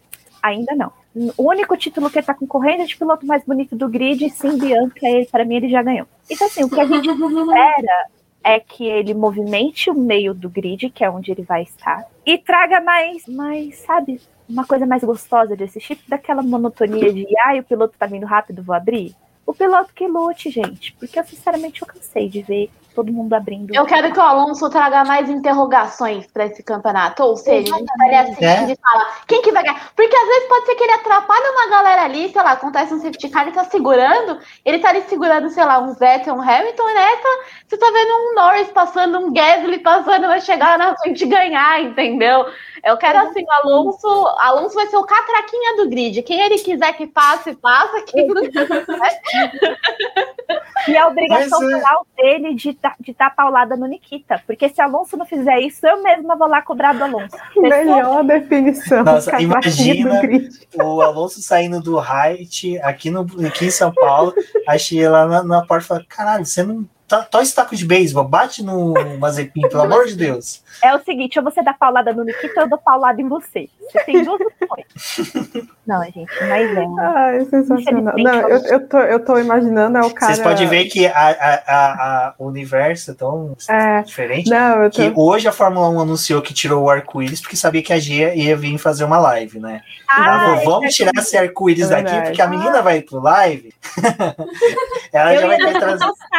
Eu ia deixar passar esse arco-íris, porque, olha, esse arco-íris já me deu muita revolta ali, porque usando, usando a minha, falando sério, usando a minha bandeira para uma coisa nada a ver, e quando precisou mostrar a Fórmula 1 deu para trás. Deu um para trás veio o Nikita, né? Ah. Um dos motivos pela, pela qual eu fiquei extremamente chateada com a Haas, a Haas no ano de estreia dela, foi inclusive o meu primeiro texto que eu fiz sobre Fórmula 1 que eu lancei num site. Eu rasguei elogio para Haas. Foi basicamente todos de elogio para Haas. E quando eu vi que a Haas aceitou o Nikita por dinheiro, sabendo que a gente sabe muito bem que não tem só o Nikita de piloto rico, eu, eu chorei, eu literalmente chorei, porque eu vi a Fórmula 1 usar aquele, aquele arco-íris que é da causa LGBT, eu sendo bissexual, aquilo. Eu pensei, no começo eu pensei assim, putz, olha que legal. Quando eu parei para ler o que eles escreveram Inclusive, eu fiz o texto pro, pro BP. Muito obrigado pela, pela oportunidade. Aquilo ali me indignou de uma maneira tão, tão absurda que toda vez que eu via aquele arco-íris, eu queria era tacar fogo no carro, porque é de um absurdo tão grande. Então, assim, eu dou graças a Deus que eles tiraram esse arco-íris. Deixa, sei lá, bota uns dinheirinho voando daqueles emojis que tem no, no WhatsApp, dinheirinho voando, mas não bota arco-íris, porque eles não merecem. A Fórmula que... não merece, não merece. É, Assim, da forma como eles colocaram o arco-íris e não explicaram muito bem, porque ficou tipo uma causa vaga, estamos lutando pelo Covid, primeiramente pelo pessoal que está na linha de frente. Ok, você homenagear esse pessoal, porque foi o pessoal que fez a diferença em 2020, mas assim, existiam outras formas de, de homenagear a categoria e né, a categoria não as pessoas, na verdade. E algo que assim, quando é, começou, a gente vibrou, porque putz, a Fórmula 1 tá dando um ótimo passo, né? Vai discutir diversidade, vai discutir outras causas, é, aquele release maravilhoso deles, né? Falando que ai, a cada GP vamos estar cobrando alguma coisa, é, vai ter uma temática. É, e realmente assim surgiu a expectativa, acho que a gente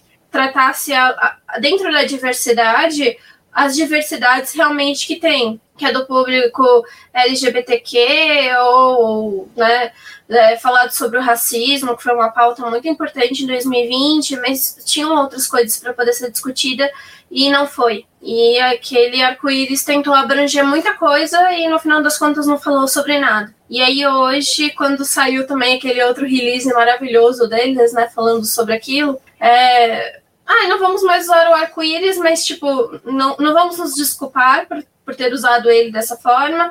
É, as cores, é, tipo, eram próximas às cores que as equipes usam, então tudo bem, fazia. É, a gente conseguia lembrar das equipes, mas é um, um símbolo que está tão presente, como a Gia falou, né? Tipo, tá tão presente em uma causa, a gente sabe que é representativo para uma causa e eles se apossaram daquilo e depois se desfizeram dele como se nada hum, tivesse acontecido. Tipo, não teve uma desculpa, não teve absolutamente nada. E aí a proposta deles agora é tratar sobre diversidade, sustentabilidade, a comunidade em si o release é muito bonito, mas aí a gente quer saber, tipo, vocês vão fazer alguma coisa agora ou vai ficar só nesse discurso bonito como foi no último ano, que não passou de uma hashtag, não passou de absolutamente nada, né? A gente viu Hamilton fazendo muito mais pela categoria por causa dele ter criado lá a comissão Hamilton, que é para poder trazer diversidade para o automobilismo e não só como pilotos, mas dentro da equipe, ter, dar oportunidade para essas pessoas. E foi algo que foi discutido. Outras equipes também olharam para dentro e falaram: olha, a gente tem poucas mulheres, ou a gente tem uma quantidade boa de mulheres, mas precisamos melhorar. Temos uma, é, negros tra trabalhando aqui, mas a gente tem outro, outras pessoas que a gente não tem na nossa empresa, precisamos trazer. Mudou a discussão em algumas equipes, mas também não foi no, no geral, né?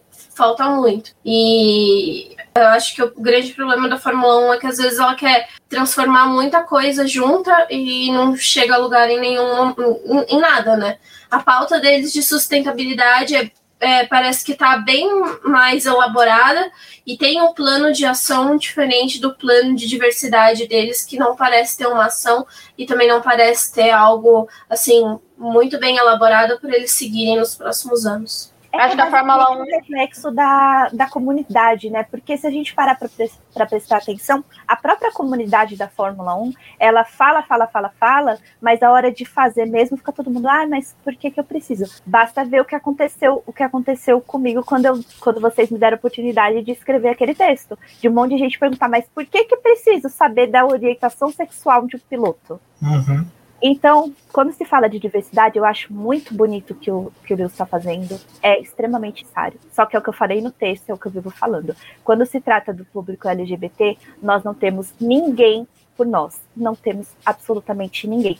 Seja dentro da, da FIA, seja na comunidade, a gente simplesmente não tem. Olham para nossa cara e falam assim: ah, mas o que, que eu tenho a ver com a sua orientação sexual? Ninguém tem nada a ver, mas se tiver um piloto beijando o piloto no meio do, do grid, aí vão ter a ver.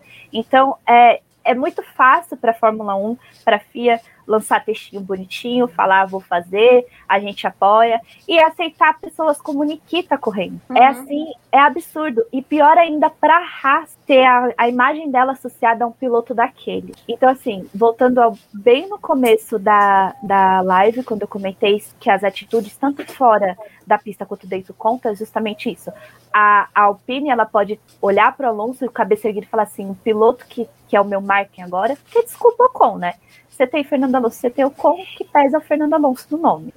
Meu piloto não tem, não tem histórico de assédio, não tem ninguém denunciando ele, tem o pessoal que não gosta dele por conta de coisas que aconteceram dentro da Fórmula 1, que não é culpa dele, né, gente? Vamos, vocês aí da galera do muro, pelo amor de Deus, supera, segue em frente, porque já deu. E é isso que falta mais olhar as próprias equipes, falando nessa questão de diversidade, falando em comunidade. Tá na hora deles perceberem que não é só dinheiro, que o dinheiro que eles têm também depende da publicidade deles. Porque assim, eu, eu sinceramente estava pensando em comprar alguma coisa da Haas esse ano, da única equipe, porque eu não tenho eu não tenho absolutamente nada de nenhuma equipe, porque eu me recuso a dar dinheiro para eles, porque é muito caro. Mas eu estava pensando em comprar da Haas, porque a Haas desde o começo do desde quando ela entrou ali, era o meu nenê, era o meu xodó. Eu torci ali pra. Gritava com Grosjean, cheguei muito Grosjean, gente. Grosjean 2012 naquela Lotus, pelo amor de Deus. Mas enfim, foi pra Haas, perdoei tudo. Enfim, eu estava pensando em dar o meu pico dinheirinho para eles. Só que eu não quero ter na minha casa, eu não quero torcer, eu não quero olhar para uma equipe que aceita o Nikita como piloto e para eles tudo bem. Não dá. Então, enquanto a própria comunidade não começar a cobrar de fato, não vai mudar. E isso acontece não é na Fórmula 1, acontece no futebol, acontece no basquete, acontece em quanto é lugar. Porque enquanto. E a comunidade da Fórmula 1, ela é, sempre foi e vai continuar sendo por muito tempo, infelizmente, composta por gente que não tá nem aí. A maioria não tá nem aí quando o assunto é diversidade, quando o assunto... não tá, eles querem ver homem correndo no carrinho, é porque mulher, para Deus me livre ter uma mulher, né, para algum. Eles querem ver homem sentado no carrinho, correndo num traçado meio doido, e é isso que eles querem. Quer poder falar mal do piloto que não gosta, quer poder acusar, apontar o dedo na cara e falar assim, não presta, Fernando Alonso é mau caráter. É isso que eles querem e não vai mudar, porque o pessoal simplesmente não quer mudar. E isso dói e dói bastante. Isso é uma coisa também, a Fórmula 1, ela tá muito atrasada perto de outras categorias, né? Eu acho, nesse sentido, eles estão começando a falar mais disso agora, porque mesmo em outras, é, outros esportes, como o NBA, o NFL, que já vem falando um pouco mais disso há um tempo, ainda assim, tem muita coisa na própria NFL, tem muito jogador ali que tem um monte de coisa de que agrediu mulher, espancou, não sei o que, e ainda tá jogando. A NBA teve uns movimentos, teve um momento também no, no. Não sei lembro agora se foi no beisebol, qual que foi que teve um, um, jogador que assumiu a própria sexualidade, foi uma polêmica, mas aí o próprio time foi lá e abraçou esse jogador, mas também a queda de. Eu percebi isso muito, né? Eu sou jornalista e a queda de, de, de, de da, das matérias de não citarem mais o nome dele depois que ele se assumiu homossexual foi gigantesca. Falaram quando ele assumiu, porque, nossa, assumiu, e depois, é, e depois, tipo, não teve. Ele simplesmente desapareceu, né? Da, das manchetes, foi perdendo espaço. Então, todos esses esportes que já estão há um tempo falando dessas mudanças, ainda estão batendo muito no muro, ainda sofrem muito.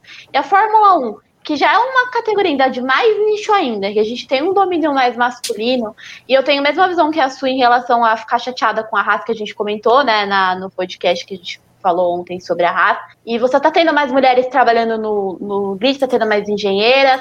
Ah, provavelmente daqui a alguns anos vamos ter mulheres voltando para a Fórmula 1 aí competindo, tomara. E como é que você faz né, para trabalhar num ambiente do qual o seu patrão, a marca que você trabalha, não leva em conta você, né? Então é complicado. Não, sim, até uma coisa que. Pode falar, Gia.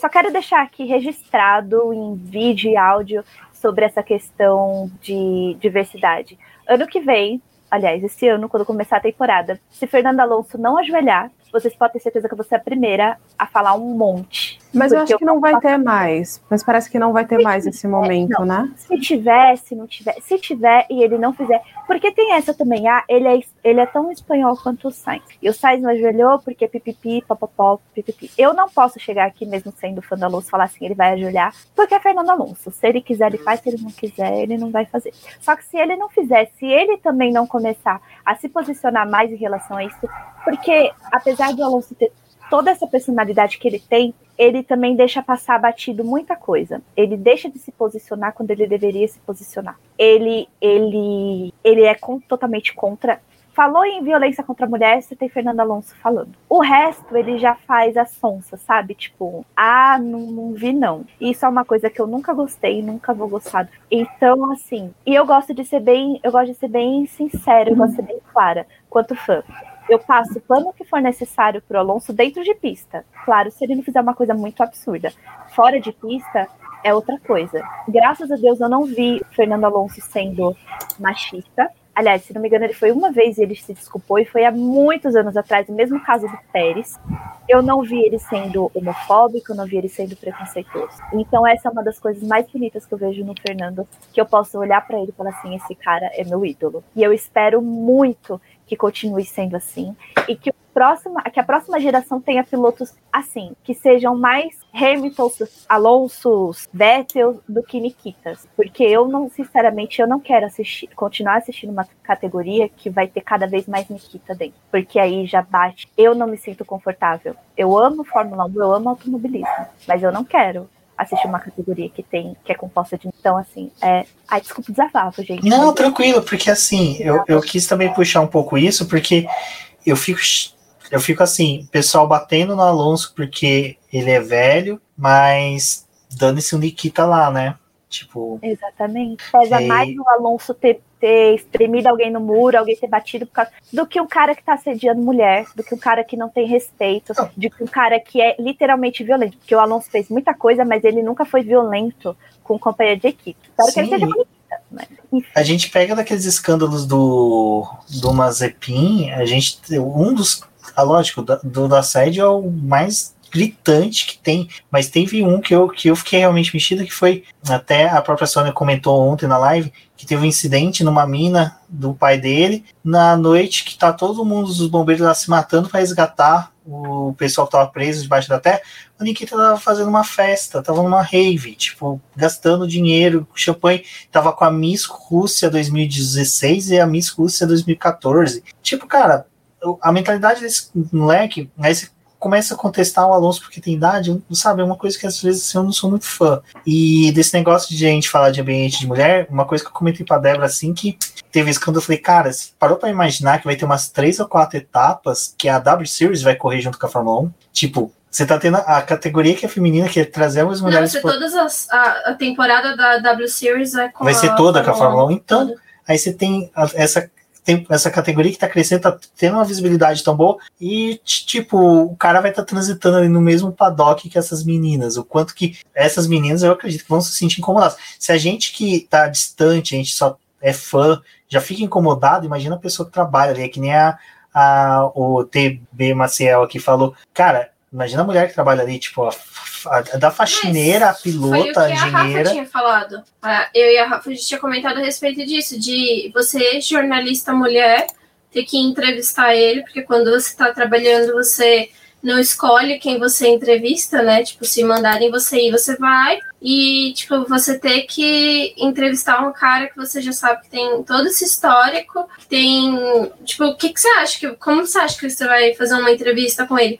Como que você acha que você vai receber essas postas dele? Tipo, ele vai te tratar como uma profissional que tá ali, como ele também deveria ser profissional? Ou ele vai tipo te tratar como uma mulher, um, um, ser que ele considera que é inferior e que ele tem a liberdade para fazer o que ele quiser, né? Então é muito independente do que as pessoas falem ou deixem de falar, gente, seja quem concorda, quem não concorda, porque tem gente fica muito não sei que, que, ódio que a pessoa carrega no peito, fica muito brava quando fala, ah, vai ter mulher no meio sim, já fica brava porque fala que não é lugar de mulher. Mas as pessoas vão ter que aceitar, vão ter que se acostumar, porque a mudança tá ocorrendo.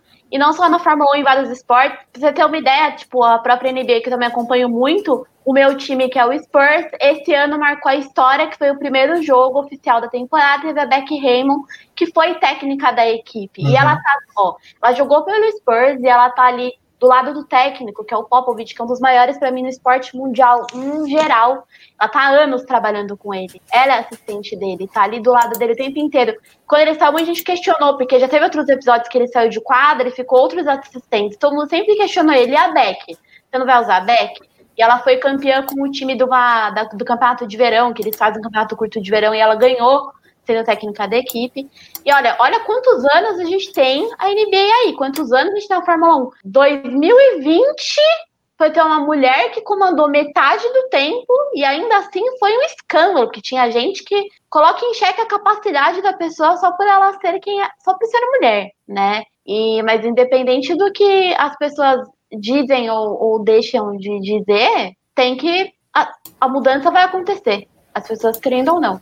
Exatamente. E vai te aceitar. Eu vejo muito mais, foi o que o Luiz falou, eu vejo muito mais gente incomodada com coisas que, a, que o Alonso fez, coisas que, que nem foi culpa dele, de décadas atrás. Gente, a pessoa se incomoda tanto, mas chega num caso como Nikita, a pessoa fica tipo, nossa, que triste pena. Ai, que dó. Não, mas o Alonso lá em 1400, ele atirou uma pedra da janela. Então, assim, quando se trata de Alonso, para mim, é sempre muito complicado.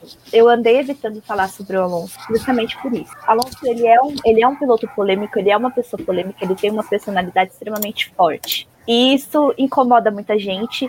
Não sei por qual motivo, eu realmente não consigo entender que a Fórmula 1, que a comunidade da Fórmula 1 tem uma raiva enorme dele, não consegue superar. Gente, vocês querem ter raiva dele? Acha pelo menos uma coisa absurda que ele fez recentemente, né? Vai ficar falando lá de 2010, pô, já tem 11 anos, cara.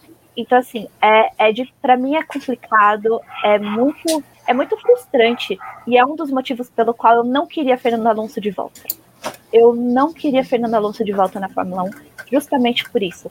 Para ele se poupar de tudo que ele vai ter que passar de novo, porque qualquer coisa que acontecer vão, vão falar absurdo dele, vão, vão levar pro pessoal. E assim, se eu pudesse escolher do fundo do meu coração, falando como fã, eu não teria Fernando Alonso de volta. Eu preferia que ele não voltasse, eu preferia que ele continuasse tentando lá na Indy, que ele fosse correr de bicicleta, que ele fosse participar de campeonato de patinete, mas não voltasse para Fórmula 1. Mas já que ele voltou, também estou feliz, uma parte de minha, minha tá feliz.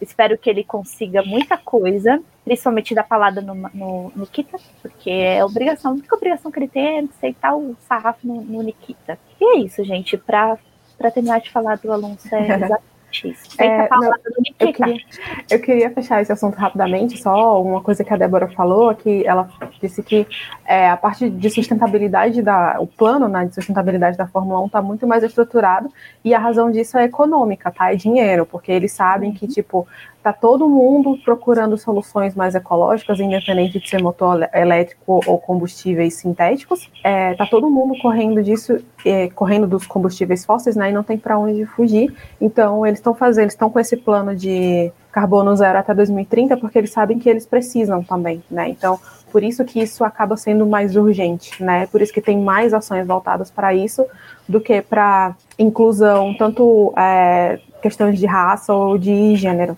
Então, é só por isso mesmo, tá? E eu acho que é isso, né? É, independente de qualquer coisa que acontecendo, apesar de não ser do jeito que a gente espera, espero que a Fórmula 1 aprenda com os acontecimentos do último ano e evolua pelo menos de certa forma, estou feliz de pelo menos estar começando a ser falado finalmente. E vamos ver como é que eles vão lidar com isso nos próximos anos, né? Eu espero que evolua. Bom, eu fico feliz porque chegamos a 1 hora e 57 de live. Meninas, Rubem, conseguimos falar bastante. para editar isso aqui? Não, até que não. é tipo que nem o Fernando Alonso. Você vai com tanto tempo fazendo a edição que chega uma hora que fica tão tranquilo que, que é de boa. Mas é, eu, achei, eu achei legal que a gente conseguiu falar de tudo, até mesmo da Alpine, do Ocon, mas Fernando Alonso, cara, é aquilo que eu comentei no começo. O cara, ele cria um vórtice em torno dele que atrai. É um acontecimento, tudo. né? É um acontecimento, não tem como. E, cara, lançamento da Alpine, com certeza, vai ser uma coisa do carro, vai ser um, de todas. Se a Alpine de fazer uma jogada de marketing, de fazer um lançamento midiático, como era aqueles lançamentos da década de 90, cara, eles vão conseguir bombar, tipo, vai conseguir atrair o público pra caramba. Então, eu peço pro pessoal acompanhar aqui no canal do Boletim Paddock, lá no podcast, também no site, que a gente vai fazer essas coberturas todas. Agradecer as meninas novamente por ter vindo, pra Gia, pra Sônia, Cíntia, Débora, como sempre. A Cíntia, eu sei que ela tá também já esperando que a Alpine já namorou também de ir para Fórmula E. Então, quem sabe, cara, seria muito louco. Um dia o Fernando Alonso falar só vou dar uma passadinha na Fórmula E. Eprix de Berlim, que é o, a joia da coroa deles, ele vai lá e ganha, seria lindo. Só uma corrida, só para mostrar que o cara pode. Extreme, vai lá também, corre, faz uma etapa, ganha também de todo mundo, ano mostra que, que é superior. Ele tá com a equipe dele lá também. Exato, seria lindo. Mas, né, Jason Button, né, vai que ele faz uma no Jason Button, eu corro, sou dono de equipe e ainda corro junto. Mas, então é isso, agradeço a todos. Quem não é inscrito no canal, se inscreva, curta, comente. Sigam as meninas nas redes sociais. Aqui, para quem está assistindo o vídeo, tem os, as hashtags delas. E, arroba. Arro, é, arroba. Desculpa, gente. e, então é isso. Eu vou pedir para as meninas se despedir, começando pela Gia, pela Sônia, depois Débora e Cíntia. Gente, muito obrigada por essa oportunidade. Eu me diverti bastante. Muito obrigada também ao pessoal do chat que só falou mal do Alonso. vou, vou guardar isso. Enfim, me sigam lá nas redes sociais, é Casalec. Vou soletrar, porque infelizmente é meio difícil. Pode? Pode. S-C-A-S-D-A-L-E-C-C-H-X. Enfim, gente, muito obrigado. Espero ter mais oportunidades. E é isso. E vamos todo mundo mandar energia positiva pro Alonso e dormir bem, tá bom? Obrigada, gente. Quem você quer aliviar? gente, falou de Alonso, a minha Siri já. Olá! Ai. Bom, gente, eu quero agradecer. Eu tô aqui Cheguei faz pouco tempo, mas né, já apareci duas vezes aqui, um, dois dias seguidos. Então agradeço muito pela oportunidade, fico muito feliz. É um momento que eu também aprendo muito nessas conversas que a gente tem. É, para me seguir tanto no Twitter quanto no Instagram é Sonia Curi, underline. O meu Curi é com Y, não é com I. É, e é isso aí, a gente. Eu tô torcendo só por uma temporada muito emocionante. Como eu falei, Alonso Catraquinha. Quando ele segurar lá atrás, vai passar quem ele quiser. e é isso que eu quero. Eu quero ver assim bastante disputa, quero briga por esse P3 de construtores. Eu não espero nada menos do que isso. E eu sei que a gente, tendo Alonso no, na pista, goste dele ou não goste dele, ele vai, ele é um diferencial muito importante para esse esporte, não tem jeito. E vai ser muito legal ver ele na pista de novo, com certeza. Obrigado, pessoal, que acompanhou a live até aqui. Foram duas horas de live, né? Duas horas de programa. Para vocês também que escutaram este programa pelo podcast, muito obrigado por terem chegado até aqui e por terem participado da conversa aqui com a gente. Não deixem de seguir o BP nas suas redes sociais. A gente também tem o canal lá na Twitch. É importante que vocês sigam a gente por lá. A transmissão está sendo simultânea, tanto na Twitch quanto no YouTube. Tem que tomar cuidado para falar da roxinha por aí. Mas muito obrigada pela participação de vocês aqui no chat. Acompanhem o nosso trabalho, acessem lá os nossos textos. E agora, com a temporada começando, obviamente o conteúdo vai ficar muito mais cheio lá no BP. Se vocês quiserem ver alguma coisa específica também, é só entrar em contato com a gente, pedir que a gente vai atrás e traz para vocês. E até uma próxima. Muito obrigada. Obrigado, meninas, pela participação de vocês aqui. Lembrando que o resto da semana a gente ainda tem live aí, quinta e sexta. E na próxima semana a gente também retorna com as lives aqui para poder terminar é, de falar sobre as equipes do grid aí e as expectativas para 2021. É isso. Bom, eu sou a Cintia, meu arrobas de Twitter e Instagram é Cindy underline VX, Cindy com Y. E eu devo voltar em algum outro momento que eu ainda não sei quando, mas até o fim da próxima semana a gente vai estar falando aqui todos os dias de uma equipe diferente. Eu espero que vocês tenham gostado, estejam gostando, né? E continuem acompanhando. E a gente se vê por aí nas internets da vida. Então, um beijo para vocês e tchau, tchau. Tchau, tchau. Até mais. Tchau, pessoal.